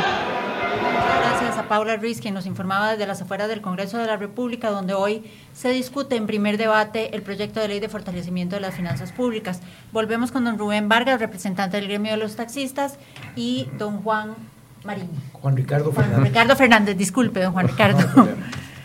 Representante de la Asociación de Consumidores Libres. Algunas Disculpe. personas están diciendo, don Rubén, que usted está incitando la ilegalidad al llamar a no pagar el, el, el marchamo a los taxistas. No, porque estamos diciendo que el taxista va a trabajar hasta las 12 de la noche del 31 de diciembre, que es cuando nosotros tenemos pagado. Pero usted le va a hacer Y- daño y- al INS, entonces. ¿Por qué le voy a hacer daño a Liz si tienen tanta plata que no quieren cobrarle a No, Uber? pero no. ¿Por qué le vamos a hacer tanta Don plata Rubén, al entonces, ¿Por qué le vamos es a hacer que daño al usted me diga- si tenemos 22 mil personas que Porque usted llevando? mismo está diciendo que la ilegalidad no se debe permitir y no pagar el marchamo es incurrir en Pero una por- ilegalidad. pero ¿por qué? Porque la ley lo Si a, establece. usted, si, a usted, si, a usted, si usted tiene pagado el marchamo, Incongruencias, incongruencias más. no, entonces dígame una cosa, entonces yo tengo que pagar el marchamo en noviembre. Todos los costarricenses Todos de los este costarricenses tenemos que pagar el pagarlos antes del marchamo. 31 de diciembre. No, no, no, Todos los usuarios Todos- los que tenemos un vehículo Todos los que debemos tenemos vehículo y lo vamos a utilizar después de las 12 de la noche del 31 de diciembre, tenemos que tener pagado el marchamo del 2019. Ajá. Pero si yo no voy a trabajar después de las 12 de la noche del 31 de diciembre, porque yo voy a coger libre, primero y dos, que está todo cerrado, O sea, yo, no que- estoy, yo no estoy haciendo que- ninguna violación. Que sus agremiados taxistas pierdan. Es que, que que van a perder si trabaja. Como, Bueno, como dicen los hay chiquillos, algunos que van a el- el, necesitar burro hablando de No, no, orejas. no, no. Ah, Usted está de incitando a la, legalidad, ilega- incitando a la ilegalidad, don Es Rubén. que no es ilegal. Por supuesto. No, no, no, no, no, no, no, no, no, no, no, no, no, no, no. A- a- Aquí lo que estamos nosotros es, aquí el problema es... Y está que- exponiendo a no, los aquí- pasajeros de los taxis, Pero está ¿cuál pasajero si no va a trabajar el taxista? Usted ¿Cuál garantiza pasajero que no se va a si sacar el el taxista carro? no va a llegar? Es más, si al taxista yo creo que no lo vamos a tener ni que decir que no lo pague. Yo creo que el taxista ya no va a llegar a diciembre. Yo creo que el taxista ya no llega a diciembre, a como nosotros estamos. El taxista no tiene plata. Si el taxista siempre Entonces, ha cogido... usted, usted lo eh, que incita es a evadir impuestos, a no pagar el impuesto que- al ruedo. Es que estoy diciéndole yo a usted que usted tiene pagado hasta cierta fecha y punto. Usted está trabajando dentro del marco de la legalidad, de aquí para atrás. Dos días que está cerrado por, por, por el asueto, el tercer día se paga. Si más bien le va a caer un poquitico más de plata al Estado, porque hay que pagar una multa. Entonces, si lo vemos así, van a ganar. Y son, y son los días donde, eh, como están en asueto, cuando más se ocupan los servicios de taxi, ¿verdad? Pero para eso están los de la plataforma pirata. Gracias, gracias. Pero entonces, pues, sí, es- no, no, no, no, no. Aquí es el taxista, el taxista, a como está, no llega al mes de diciembre. Por eso es necesaria una regulación para que Y usted, Para y abrir usted- el y mercado. usted Para cree que que, esa regulación se una- va a dar en dos meses. Algunos piensan, don Rubén, que, que la oposición de ustedes es simple y sencillamente para obligar al Estado a pagar una indemnización. No, la- la- la- la- la- el, el reclamo de nosotros es que hay una ley que no se aplica. El reclamo de nosotros es que esto que este señor reclama de la persecución a los, a los piratas es una persecución entre comillas. pero hay persecución sí, contra sí. Uber también. No, es que al hablar de, de piratas estoy hablando de todos. Si hablamos que en tres años hay 800 infracciones y de esas 800 infracciones, 80 son solo a los carros de Uber, ¿qué significa esto? Que hay 700 y pico de partes hechos al famoso pirata ese de la esquina, al piratilla del barrio. Pero los famosos disruptivos, los que entraron con la nueva tecnología, solo 80. Ok. Y de esos 80, Don Rubén, quiero- solo tres casos han sido cobrados. Quiero hacerle una pregunta a don Juan. A don Juan. Por. Eh, La, la mesa de negociación es algo que usted ve viable. Nosotros eh, le pedimos a- al Estado, ¿verdad? Al, al Poder Ejecutivo, perdón, que nos diera participación en esa mesa de diálogo, porque es la pieza fundamental, el usuario. Toda legislación, toda regulación que tenga que ver con el usuario es para proteger al usuario. Y sería, digamos, un ejercicio bastante acéfalo si no ponen ahí representantes de, digamos, de, los usuarios. Y no estoy hablando necesariamente de mi persona, sino que vemos varias organizaciones de consumidores eh, que tienen que estar ahí presentes para que haya esa compensación de fuerzas. Vea qué interesante, en la ley de, que regula eh, los taxis, ¿verdad? Eh, usted, no, usted no encuentra en ningún momento de las actas donde se negocia esa ley la palabra usuarios. De, de que se están preocupando para que el servicio sea, para, me- para proteger al usuario. Tan equivocado está que el usuario tiene un representante en el Consejo de Transporte Público. Que no Por representa- favor. que- Bueno, ya eso yo lo sé. Ah, bueno, hay no, un usted sí lo representante, sabe. hay un sí lo representante sabe. de Que los no lo- usuarios. que- sí, yo pero- no sé quién es, pero hay un representante de los que usuarios. no es de ninguna Hay un organización de representante- consumidores, Hay un representante de las Eso municipalidades. Deje- dejemos. Bueno, pues usted interrumpe. Eh, Ya usted va a querer un representante de UCAEP, nada de menos, y otro de la Embajada Americana. No, No, no, no, eh, eso no es así. O sea, el Consejo de Transporte Público fue hecho por medio de la Ley 79. Bueno, de todos modos, esa mesa de diálogo, ojalá nos den una participación, pero eso lo que, lo que realmente quieren estos señores es postergar este asunto. No, aquí está No resolverlo. que los usuarios imagínese, tengan- tiene que ir a una mesa de diálogo un representante. ¿Qué va a ¿Quién se va a pasar? poner de ¿Qué acuerdo va a con estos pasar? señores? Nadie. ¿Qué va a pasar si aquí no logramos ponernos de acuerdo? Uber decide irse como hizo en Cancún y quedan 22 mil familias sin una fuente de ingresos. Es que Don yo- Rubén, yo me- yo me los imagino- taxis me van imagino- a asumir. Yo me imagino que esas 22 mil familias, una gran cantidad de ellos son los mismos choferes de los taxis que se fueron a, a- a hacer. Bueno, Eso se imagina usted. empleados. Eso se imagina usted. No, no, es que así es. Hay una gran cantidad ¿Usted de ellos que se han ido a probarlo? trabajar con los ricos En- de este país. en el mundo de la especulación 100, todo es 200 posible. carros. Que tienen 100, 200 carros. En el mundo de Dígame, ¿Usted puede dígame, probar dígame. eso? ¿Usted puede probar eso? se cierre, dígame una a sola, perdón, perdón, dígame una sola persona que tenga 200 carros, ya que usted está Bueno, tan bueno, informado. no le voy a decir que dígame tenga- el nombre y el que no- apellido. que no sé si tendrá 200. Antonio Álvarez de Santi.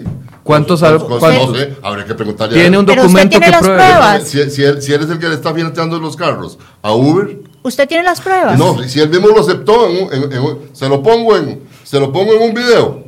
Si él mismo lo aceptó, que, él, que la empresa de él está financiándole los carros. Pero es que una cosa Pero es es- sí. financiar. Ah, bueno, ah, bueno, entonces quedamos de lo mismo. Como finan los el bancos, BCR entonces, financia, no. financia a varios dueños de carros. ¿Quién? El Banco Nacional también financia. El bancos privados financian Sí, también la entonces compra ya de aceptamos carros. que Antonio Álvarez de Santi tiene No, yo carros. no le voy a aceptar eso No, porque yo sí no lo tengo acepto pruebas, porque él mismo lo Rubén. aceptó.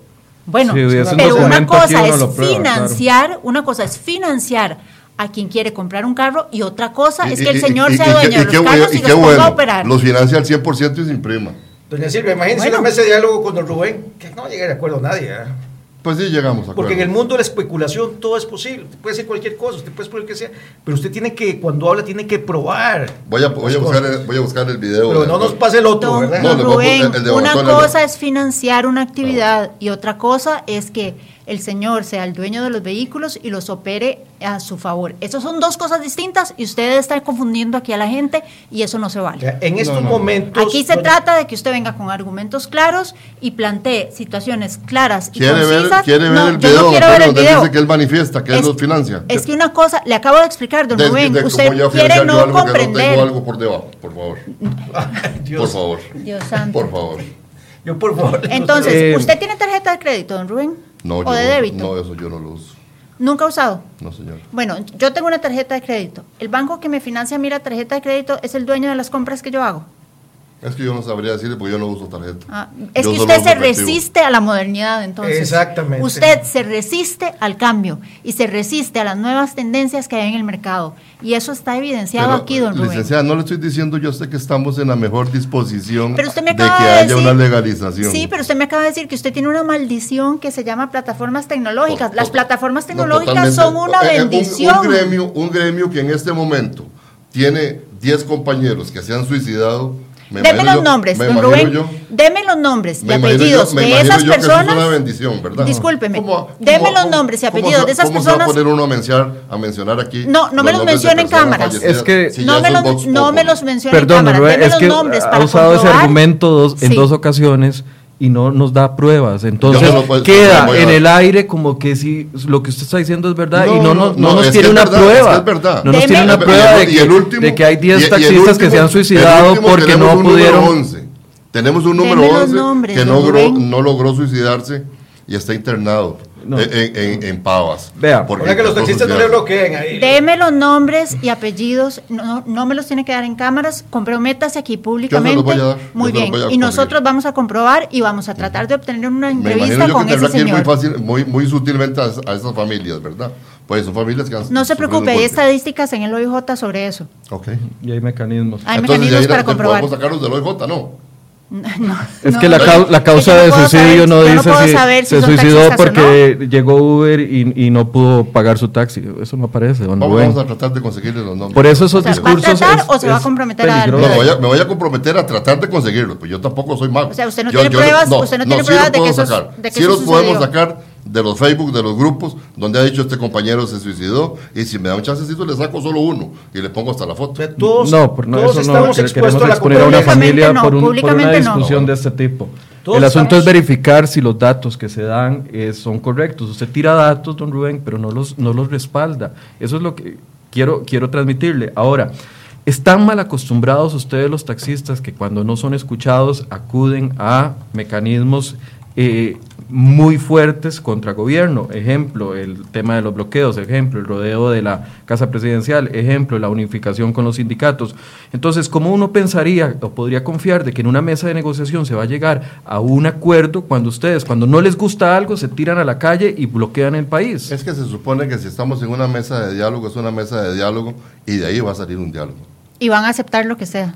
Es que para eso va a ser ¿Qué el voto pasa si en esa mesa de diálogo no aceptan que eh, le pongan rótulo a, a todos los Uber? Ay, Ustedes ¿cómo? se levantan y se van. No lo vamos a aceptar. ¿Ve? Es Entonces, ¿qué diálogo se puede ¿Cuál tener diálogo ahí? hay? ¿Cuál es la apertura al diálogo? No, no, no, no, no, no. Es que aquí hay algo que es, si el taxista anda identificado con un triángulo en sus dos puertas, en el techo, porque ellos van a andar a la libre sin ¿Usted ninguna... quiere taxificar el servicio No, de no, Uber? la- yo la quiero identificar, yo quiero que la persona que se monte en un vehículo de una plataforma sepa que va La persona sabe. Pero si No, no. sabe, La persona tiene sabe el porque aquí de tiene placa, el la nombre, cara. Sí, la pero no, no, foto, no, el no, no. número de... Tiene- Pero, Tiene que estar identificado, si no, no, no. pero está... Vuelvo, bueno, vuelvo, vuelvo al la punto. Vuelvo al punto. ¿Qué pasa si en una mesa de diálogo no se cumplen con los 4, 5, 6, 10, 15 requisitos que ustedes solicitan? Entonces se levantan. No, es que para eso va a haber un voto de mayoría. Por eso, si no se aprueban, Si hay un ustedes voto se de levantan. mayoría, nosotros tendremos que aceptarlo. Lo van a aceptar. Totalmente. No van a bloquear el país. totalmente, Si el gobierno decide, eh, es que lo han hecho en el pasado, don Rubén, por eso es que se lo pregunto. Ustedes lo han hecho, están acostumbrados a eso. Ese es no, su no modus es que estamos, operandi. no es que estamos acostumbrados. Porque cuando Si no, no- se puede si con no- las palabras, lo hacen torciendo brazos, No, afectando no, no, no, gente. no, si es por eso no que se lo esa- estoy preguntando. El Se taxista lo estoy no tiene esa preguntando. fuerza que usted nos está diciendo. Don Rubén, Don Rubén, hace unos días de lo apoyo que hicieron. hemos, que hemos puesto. Cuando Sí, ustedes mar- marcharon, desfilaron, bloquearon, bloquearon toda la avenida segunda, no quedó ni un solo carril disponible. La o sea, fuente de la hispanidad. Yo carretera entiendo, Zapote. entiendo perfectamente la posición de un gremio que siente que está en desventaja y que exige que se le respalde para poder subsistir y las familias Yo- que están creo- detrás de esto. yo creo que de aquí el que asunto es el aquí- diálogo, a qué se puede llegar. un diálogo. Y ese diálogo es en la mesa, en la mesa de negociación. Y de mi parte, que este señor cuente de que de mi parte tiene el voto para que la asociación que él representa esté representada en la misma. O Que consultores los- de Costa Rica, que es otra asociación. yo, yo, yo- yo creo que tendrá que ser uno, yo no creo que van a ser más.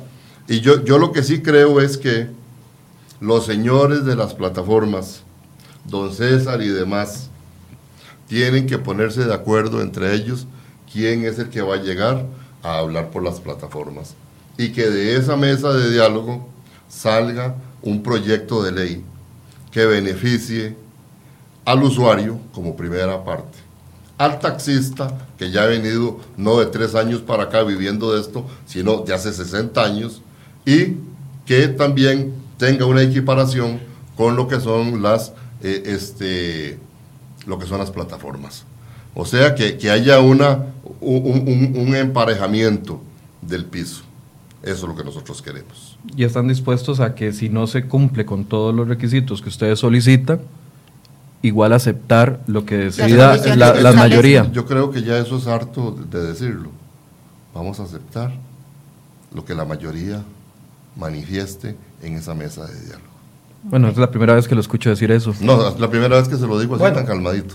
Ok. Sí, es que por lo general habla muy, muy, De ahí muy pasa fuerte. la comisión legislativa Que no sabemos qué va a salir. y ahí puede pasar cualquier cosa, ¿verdad? Así que también tenía, no solamente tiene que comprometerse a estar de acuerdo con lo que resulte de esa mesa de diálogo, sino tiene que estar de acuerdo con lo que salga de la comisión legislativa Bueno, ya, ya- que ya- reciba ya- eso, ¿verdad? ya- ya eso sí es otra cosa. Ah, Porque ¿eh? no, es que, es que una cosa es que nosotros llevemos a la Asamblea Legislativa un conejo y que salga un cerdo, ¿no? La No, no, no. representación No, no. constitucional usted de los sabe- costarricenses sí, es en la está en Asamblea, la Asamblea legislativa, Legislativa. no en unas mesas O sea, de si la diálogo. Asamblea le- Entonces, ¿Y usted ustedes lleva- también estarían dispuestos a aceptar lo que de ahí salga entonces? Por supuesto, es que- es que no nos queda otra de todos modos. Ah, bueno, entonces bueno, a, nosotros tampoco nos va a quedar otro. Ah, bueno, pero entonces no se vaya después, a- si no les gusta, bloquear calles y esas que cosas. tienen más poder feas los que ustedes usuarios, hacen. ustedes Ah, bloquearían más a pie.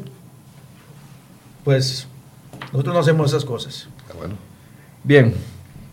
Eh, yo creo que a modo de conclusión, no, no sé ni qué concluir, a modo de conclusión, creo que lo, lo importante es eh, generar espacios que puedan tener posiciones claras. Por eso le, insistíamos tanto a una y a otra parte de, de cuáles son los puntos que se cree que se tienen que regular. A modo de conclusión, para cierre de cada una de las partes, en un minuto cada uno, puede decirnos entonces cuáles son los puntos que creen que urge eh, desde la Asamblea Legislativa regular. Don Juan y don Rubén luego. Bueno, nosotros insistimos que el centro de la regulación debe ser el, usar, el usuario, que tienen el usuario tiene el derecho de poder elegir. Creemos también en la competencia, que no haya ninguna restricción de que no, cierta cantidad de taxis o cierta cantidad de, de movilidad. No, tiene que, no tiene que haber restricción en la gente que se quiera dedicar a esa actividad y la, que, la gente que quiera salir de esa actividad. Nadie puede estar exento de competencia y que esto le brinde la seguridad jurídica. El mundo es de realidades. No puede haber desarrollo si no, si no aceptamos las innovaciones tecnológicas, si no estaríamos todavía en, una cueva, ¿verdad? Entonces yo abogo para que esas cosas, esos puntos, el derecho de los consumidores esté presente en lo que vaya a resultar de esa regulación, que sea una regulación que no vaya a taxificar el servicio de la movilidad colaborativa y que sea en busca de los máximos intereses de la mayor cantidad de costarricenses. Don Juan, gracias. Don Rubén. Nosotros estamos de acuerdo también en que el usuario es el factor principal de todo este, de, de- de todo este asunto. Sí creo que si tenemos un gremio que no nació hace tres años, sino que tiene más de 60 años, el mismo, de, de brindarle un servicio al usuario, el mismo debe de ser eh, mantenido y fortificado, no como se ha hecho en las últimas administraciones, que para que usted sepa, el taxista no tiene exoneración. El taxista lo que tiene es una dispensación de exoneración. Esto implica que si un taxista compra un vehículo exonerado y lo usa cuatro años, si a los cuatro años él pretende venderlo, tiene que pagarle al Estado todos los impuestos que dejó de pagar en aquel preciso momento. Entonces, no existe exoneración. Eso es una fábula de la ley. Lo que existe es una dispensación, que si lo que queremos es verdaderamente un mejor servicio, tenemos no que taxificar, como dice el compañero, sino que lo que tenemos que hacer es unificar lo que se vaya a aprobar Hacia la modernidad. a la- hacia la modernidad. Lógicamente que el taxista va a participar con su plataforma o con sus plataformas y que el usuario al final sea la persona que se beneficie, pero que ese beneficio que va a tener la gran comunidad no sea en detrimento de los intereses de los taxistas ya consolidados. Repito, hace más de 60 años, no de tres años para acá. Bien, muchísimas gracias a ambos por habernos acompañado. Vamos a dar una actualización de lo que está sucediendo hoy en la Asamblea Legislativa. Ya hay varios manifestantes en la zona. Ayer recordemos que se terminaron de ver las más de 392 mociones planteadas por todos los partidos políticos y empezó la sesión el día de hoy a eso de las 10.15 de la mañana para poder llegar a la votación en primer eh, instancia de este eh, proyecto de fortalecimiento de las finanzas públicas. ¿Hay movimiento en las calles, Silvia? Correcto. El, este es el reporte actualizado de las vías que están cerradas o con manifestantes en ellas.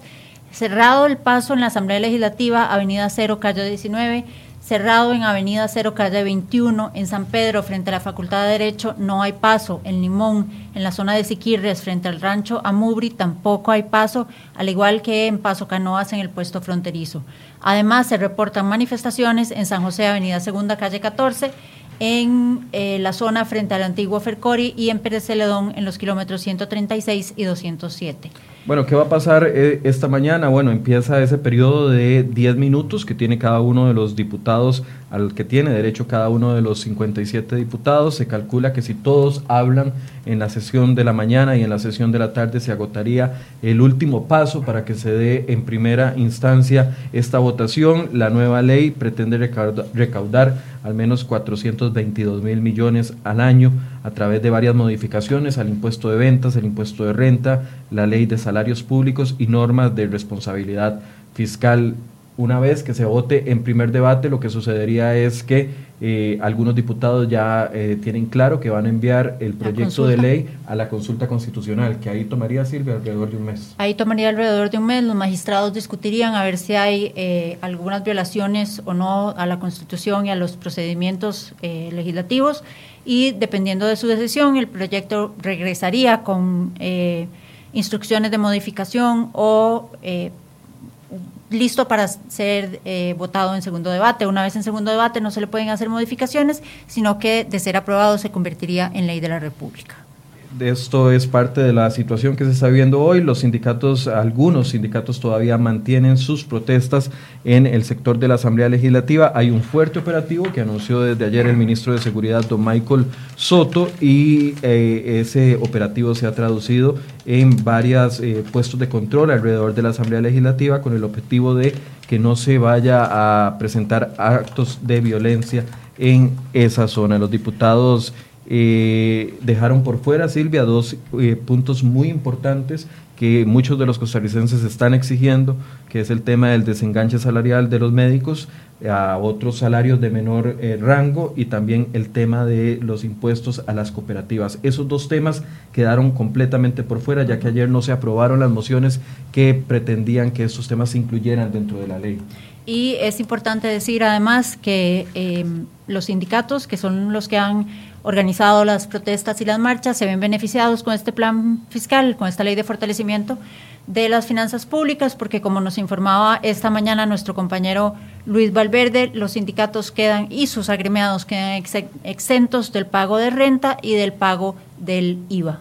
Otro de los puntos que ya acordaron algunas eh, fracciones legislativas es que estos dos eh, temas, el desenganche salarial, tanto como el desenganche salarial como el tema de las eh, posibles aumentos a cooperativas grandes, se estarían viendo en leyes paralelas que se estarían discutiendo en los próximos días. Hay que ver cuál proyecto va a aprobarse, ya que la diputada del Partido de Unidad Social Cristiana, Ana Inés, Solís, eh, propuso que todas las cooperativas pagaran, algunos eh, dijeron que no lo aprobaban simple y sencillamente porque no todas las cooperativas tenían los mismos tamaños y hablaban de que se estaba eh, generalizando el tema de las ganancias de cooperativas como si todas fueran del tamaño de la empresa Dos Pinos, una empresa que ha estado en, el ojo público en los últimos días y que hay muchas cooperativas pequeñas que no podrían pagar eh, más de impuesto de renta.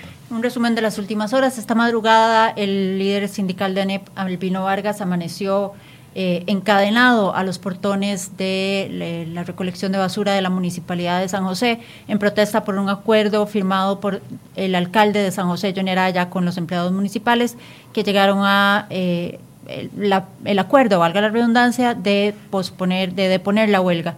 y eso molestó al líder sindical, quien además no dejó que le tomáramos fotos en ese momento. Y eh, de ahí se trasladaron después hacia la Asamblea Legislativa, donde en este momento permanecen y está bloqueado el paso.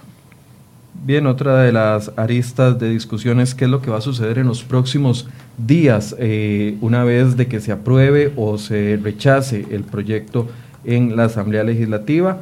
Eh, nos decía don Vladimir de la Cruz, historiador y analista también político, de que él ve un panorama más tranquilo por parte de los huelguistas, mientras que otro de nuestros panelistas el día de ayer, don Pablo Barahona Kruger, eh, indicaba que más bien esto podría molestar más a las personas y esto podría generar también eh, amagos de violencia más en los próximos días.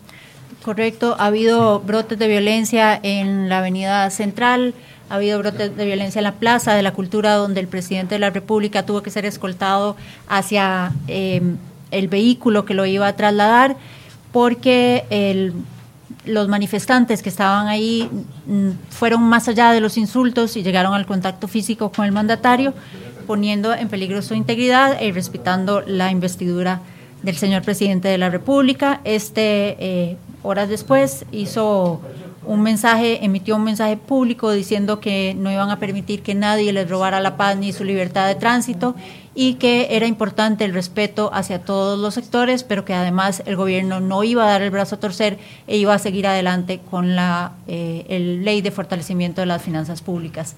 Es importante decir que, como nos explicaba Michael ahora hace unos minutos, ayer el Congreso de la República terminó de discutir las más de 300 mociones que habían presentado los diferentes partidos políticos al proyecto de ley.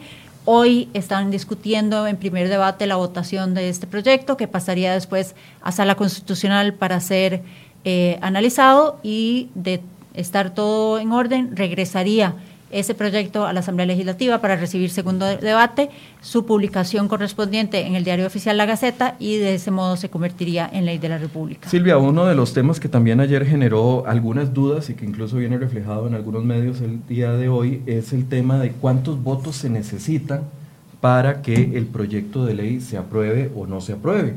Eh, por una parte, siempre se ha dicho que se ocupaban 29 votos votos que ya tienen amarrados el gobierno y los partidos que se han aliado en este tema, como Liberación Nacional, como el Partido eh, Unidad Social Cristiana, eh, básicamente, y el Partido Acción Ciudadana. Esa es una de las posiciones. Ayer el diputado de Restauración Nacional, eh, el diputado Cruzan, dice que basado en un informe de servicios técnicos que se ocupan 38 votos.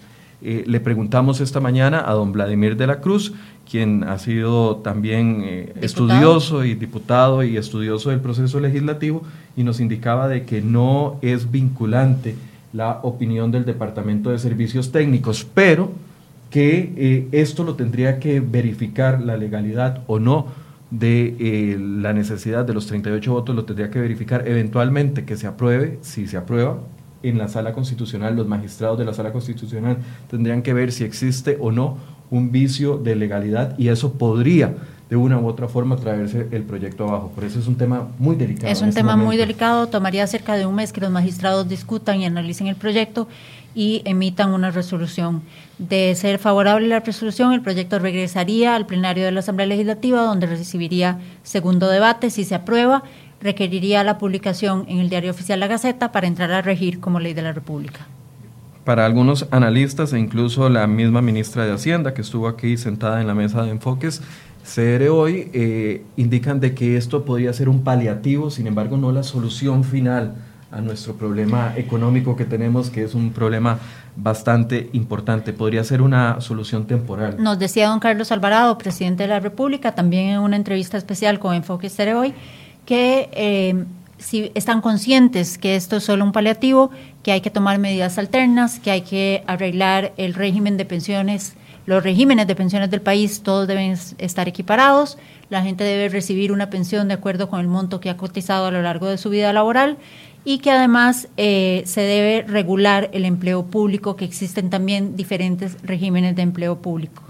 Eso es parte de la discusión. Algunos han puesto eh, sobre el tapete si esta huelga, esta eh, oposición que ha tenido el sector sindical es un ensayo para una eventual discusión grande de la ley de empleo público que se necesita en el país. Eh, era para mostrar músculo. Hoy nos decía don Vladimir que desde el punto de vista de resultados, eh, la huelga fue un, fracaso. fracaso. Un fracaso que desgastó a los movimientos sindicales y a los líderes sindicales. Recordamos información que nos publicó, que publicamos esta mañana de parte de nuestro compañero Luis Valverde, donde indica que los sindicatos son grupos de los grandes beneficiados con este proyecto de reforma fiscal, pues no pagarán impuesto de renta ni impuesto de ventas, eh, ni impuesto de valor agregado, perdón en cambio, los agremiados a las cooperativas sí tendrán que pagar por los excedentes que reciban. El reclamo de los sindicatos en algún momento fue que no se le cobrara renta a las cooperativas como tal. Sin embargo, ellos, los sindicatos y sus agremiados, no pagarán ese impuesto. Bueno, eso es parte de las aristas que ha tenido esta discusión que continúa eh, en el día número 26 de esta eh, llamado a huelga que según datos oficiales dados por el ministro de Seguridad Michael Soto el día de ayer, eh, solo está siendo apoyada por alrededor de 500, eh, 5 mil más bien, perdón, corrijo el dato, 5 mil manifestantes. Incluso decía que algunos pertenecen a grupos que eh, son distintos. Por ejemplo, la situación reportada por Michael Soto, la situación que se presentó ayer en la frontera sur con el cierre, él decía que ese cierre se había dado por personas indígenas que estaban pidiendo otro tipo de, solicitudes y no era referente al tema y fiscal. Denunciaba también don Michael Soto que eh, esas personas habían sido llevadas ahí, utilizadas casi que como carne de cañón dentro de la manifestación y que los sindicatos estaban haciendo un llamado a la violencia para atraer la atención de medios internacionales. Hace 47 minutos inició la sesión extraordinaria en el plenario. Eh, solo habían en ese momento 46 diputados presentes. Recordemos que, según el criterio, eh, podría ser 29 eh, votos, una mayoría simple lo que se necesita. No sabemos si dentro de esos 46 que estaban presentes en ese momento estarán los votos. Exactamente, hay una fuerte discusión del tema. Hay además, el ambiente está un poco caldeado. En los últimos días los manifestantes la han emprendido contra miembros de la prensa. Hemos visto a colegas de Canal 7, de La Nación, colegas nuestros de Cere Hoy y de Repretel también eh, ser atacados o, eh, insultados e incluso buscan eh, entorpecer la labor del periodista y quiero darle el pase a nuestra compañera Angie Cantillo, quien vive una situación similar. Adelante, Angie. Muy buenos días, compañeros. Muchas gracias. Nos seguimos aquí en las afueras de la Asamblea Legislativa, específicamente en el Boulevard, donde podemos observar los tres cordones de vallas de seguridad que ha colocado la fuerza pública para evitar este situaciones de violencia o agresiones entre manifestantes y los policías. Eh, acá se mantiene un fuerte grupo de manifestantes que han permanecido a pesar de la lluvia. Ellos eh, dan discursos insistiéndole a sus compañeros que no abandonen la marcha, que por favor se queden a pesar de, del clima. Eh, ya varias, hemos escuchado ya a varios dirigentes sindicalistas diciéndole a sus compañeros que si el plan fiscal pasa, eh, se acabaría el seguro social, no, no sabemos que esto no es cierto. Escuchamos parte del ambiente eh, donde las manifestantes se vienen en contra de ser del medio, se vienen en contra de la, de la prensa, que según ellos está vendida al Estado eh, anuncian que están felices de que la prensa, la prensa internacional les haya dado, pues según como dicen ellos, que los hayas tomado en cuenta. Escuchamos parte del ambiente. ¡Esa vendida! ¡Esa vendida! ¡Esa vendida! ¡Esa vendida! ¡Esa vendida! ¡Esa vendida! Esto es parte estas son hoy se han manifestado en contra de la prensa. Esto es parte del ambiente que se vive en el costado norte. Prensa vendida, prensa vendida, prensa vendida, prensa vendida, prensa vendida. Esto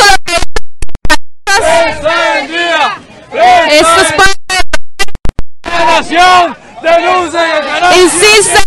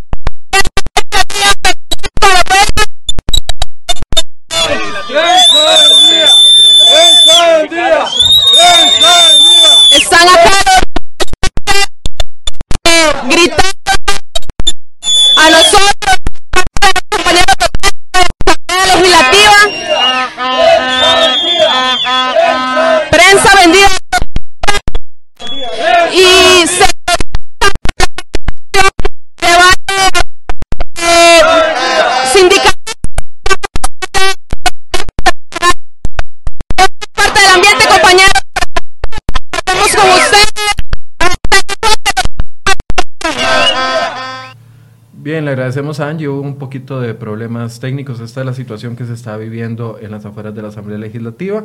y es la tónica que se había visto en los últimos días. Sí, llama la atención que algunos de los manifestantes que gritan en contra de los medios se tapan el rostro con, con la sombrilla, con el, el paraguas. Eh, insisten en que la prensa está vendida porque no, no eh, a ver, porque la prensa no se ha puesto en contra o a favor de sus, de sus posiciones. Hemos tratado de exponer ambos lados. Hemos tenido aquí al señor Albino Vargas.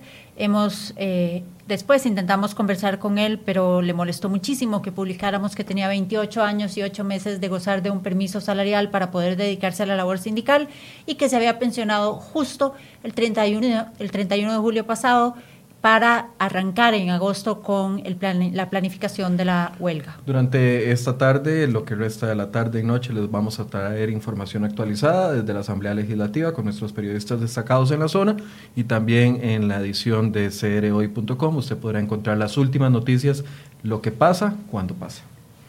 Muy amables, buenas tardes. Casi tardes. Días.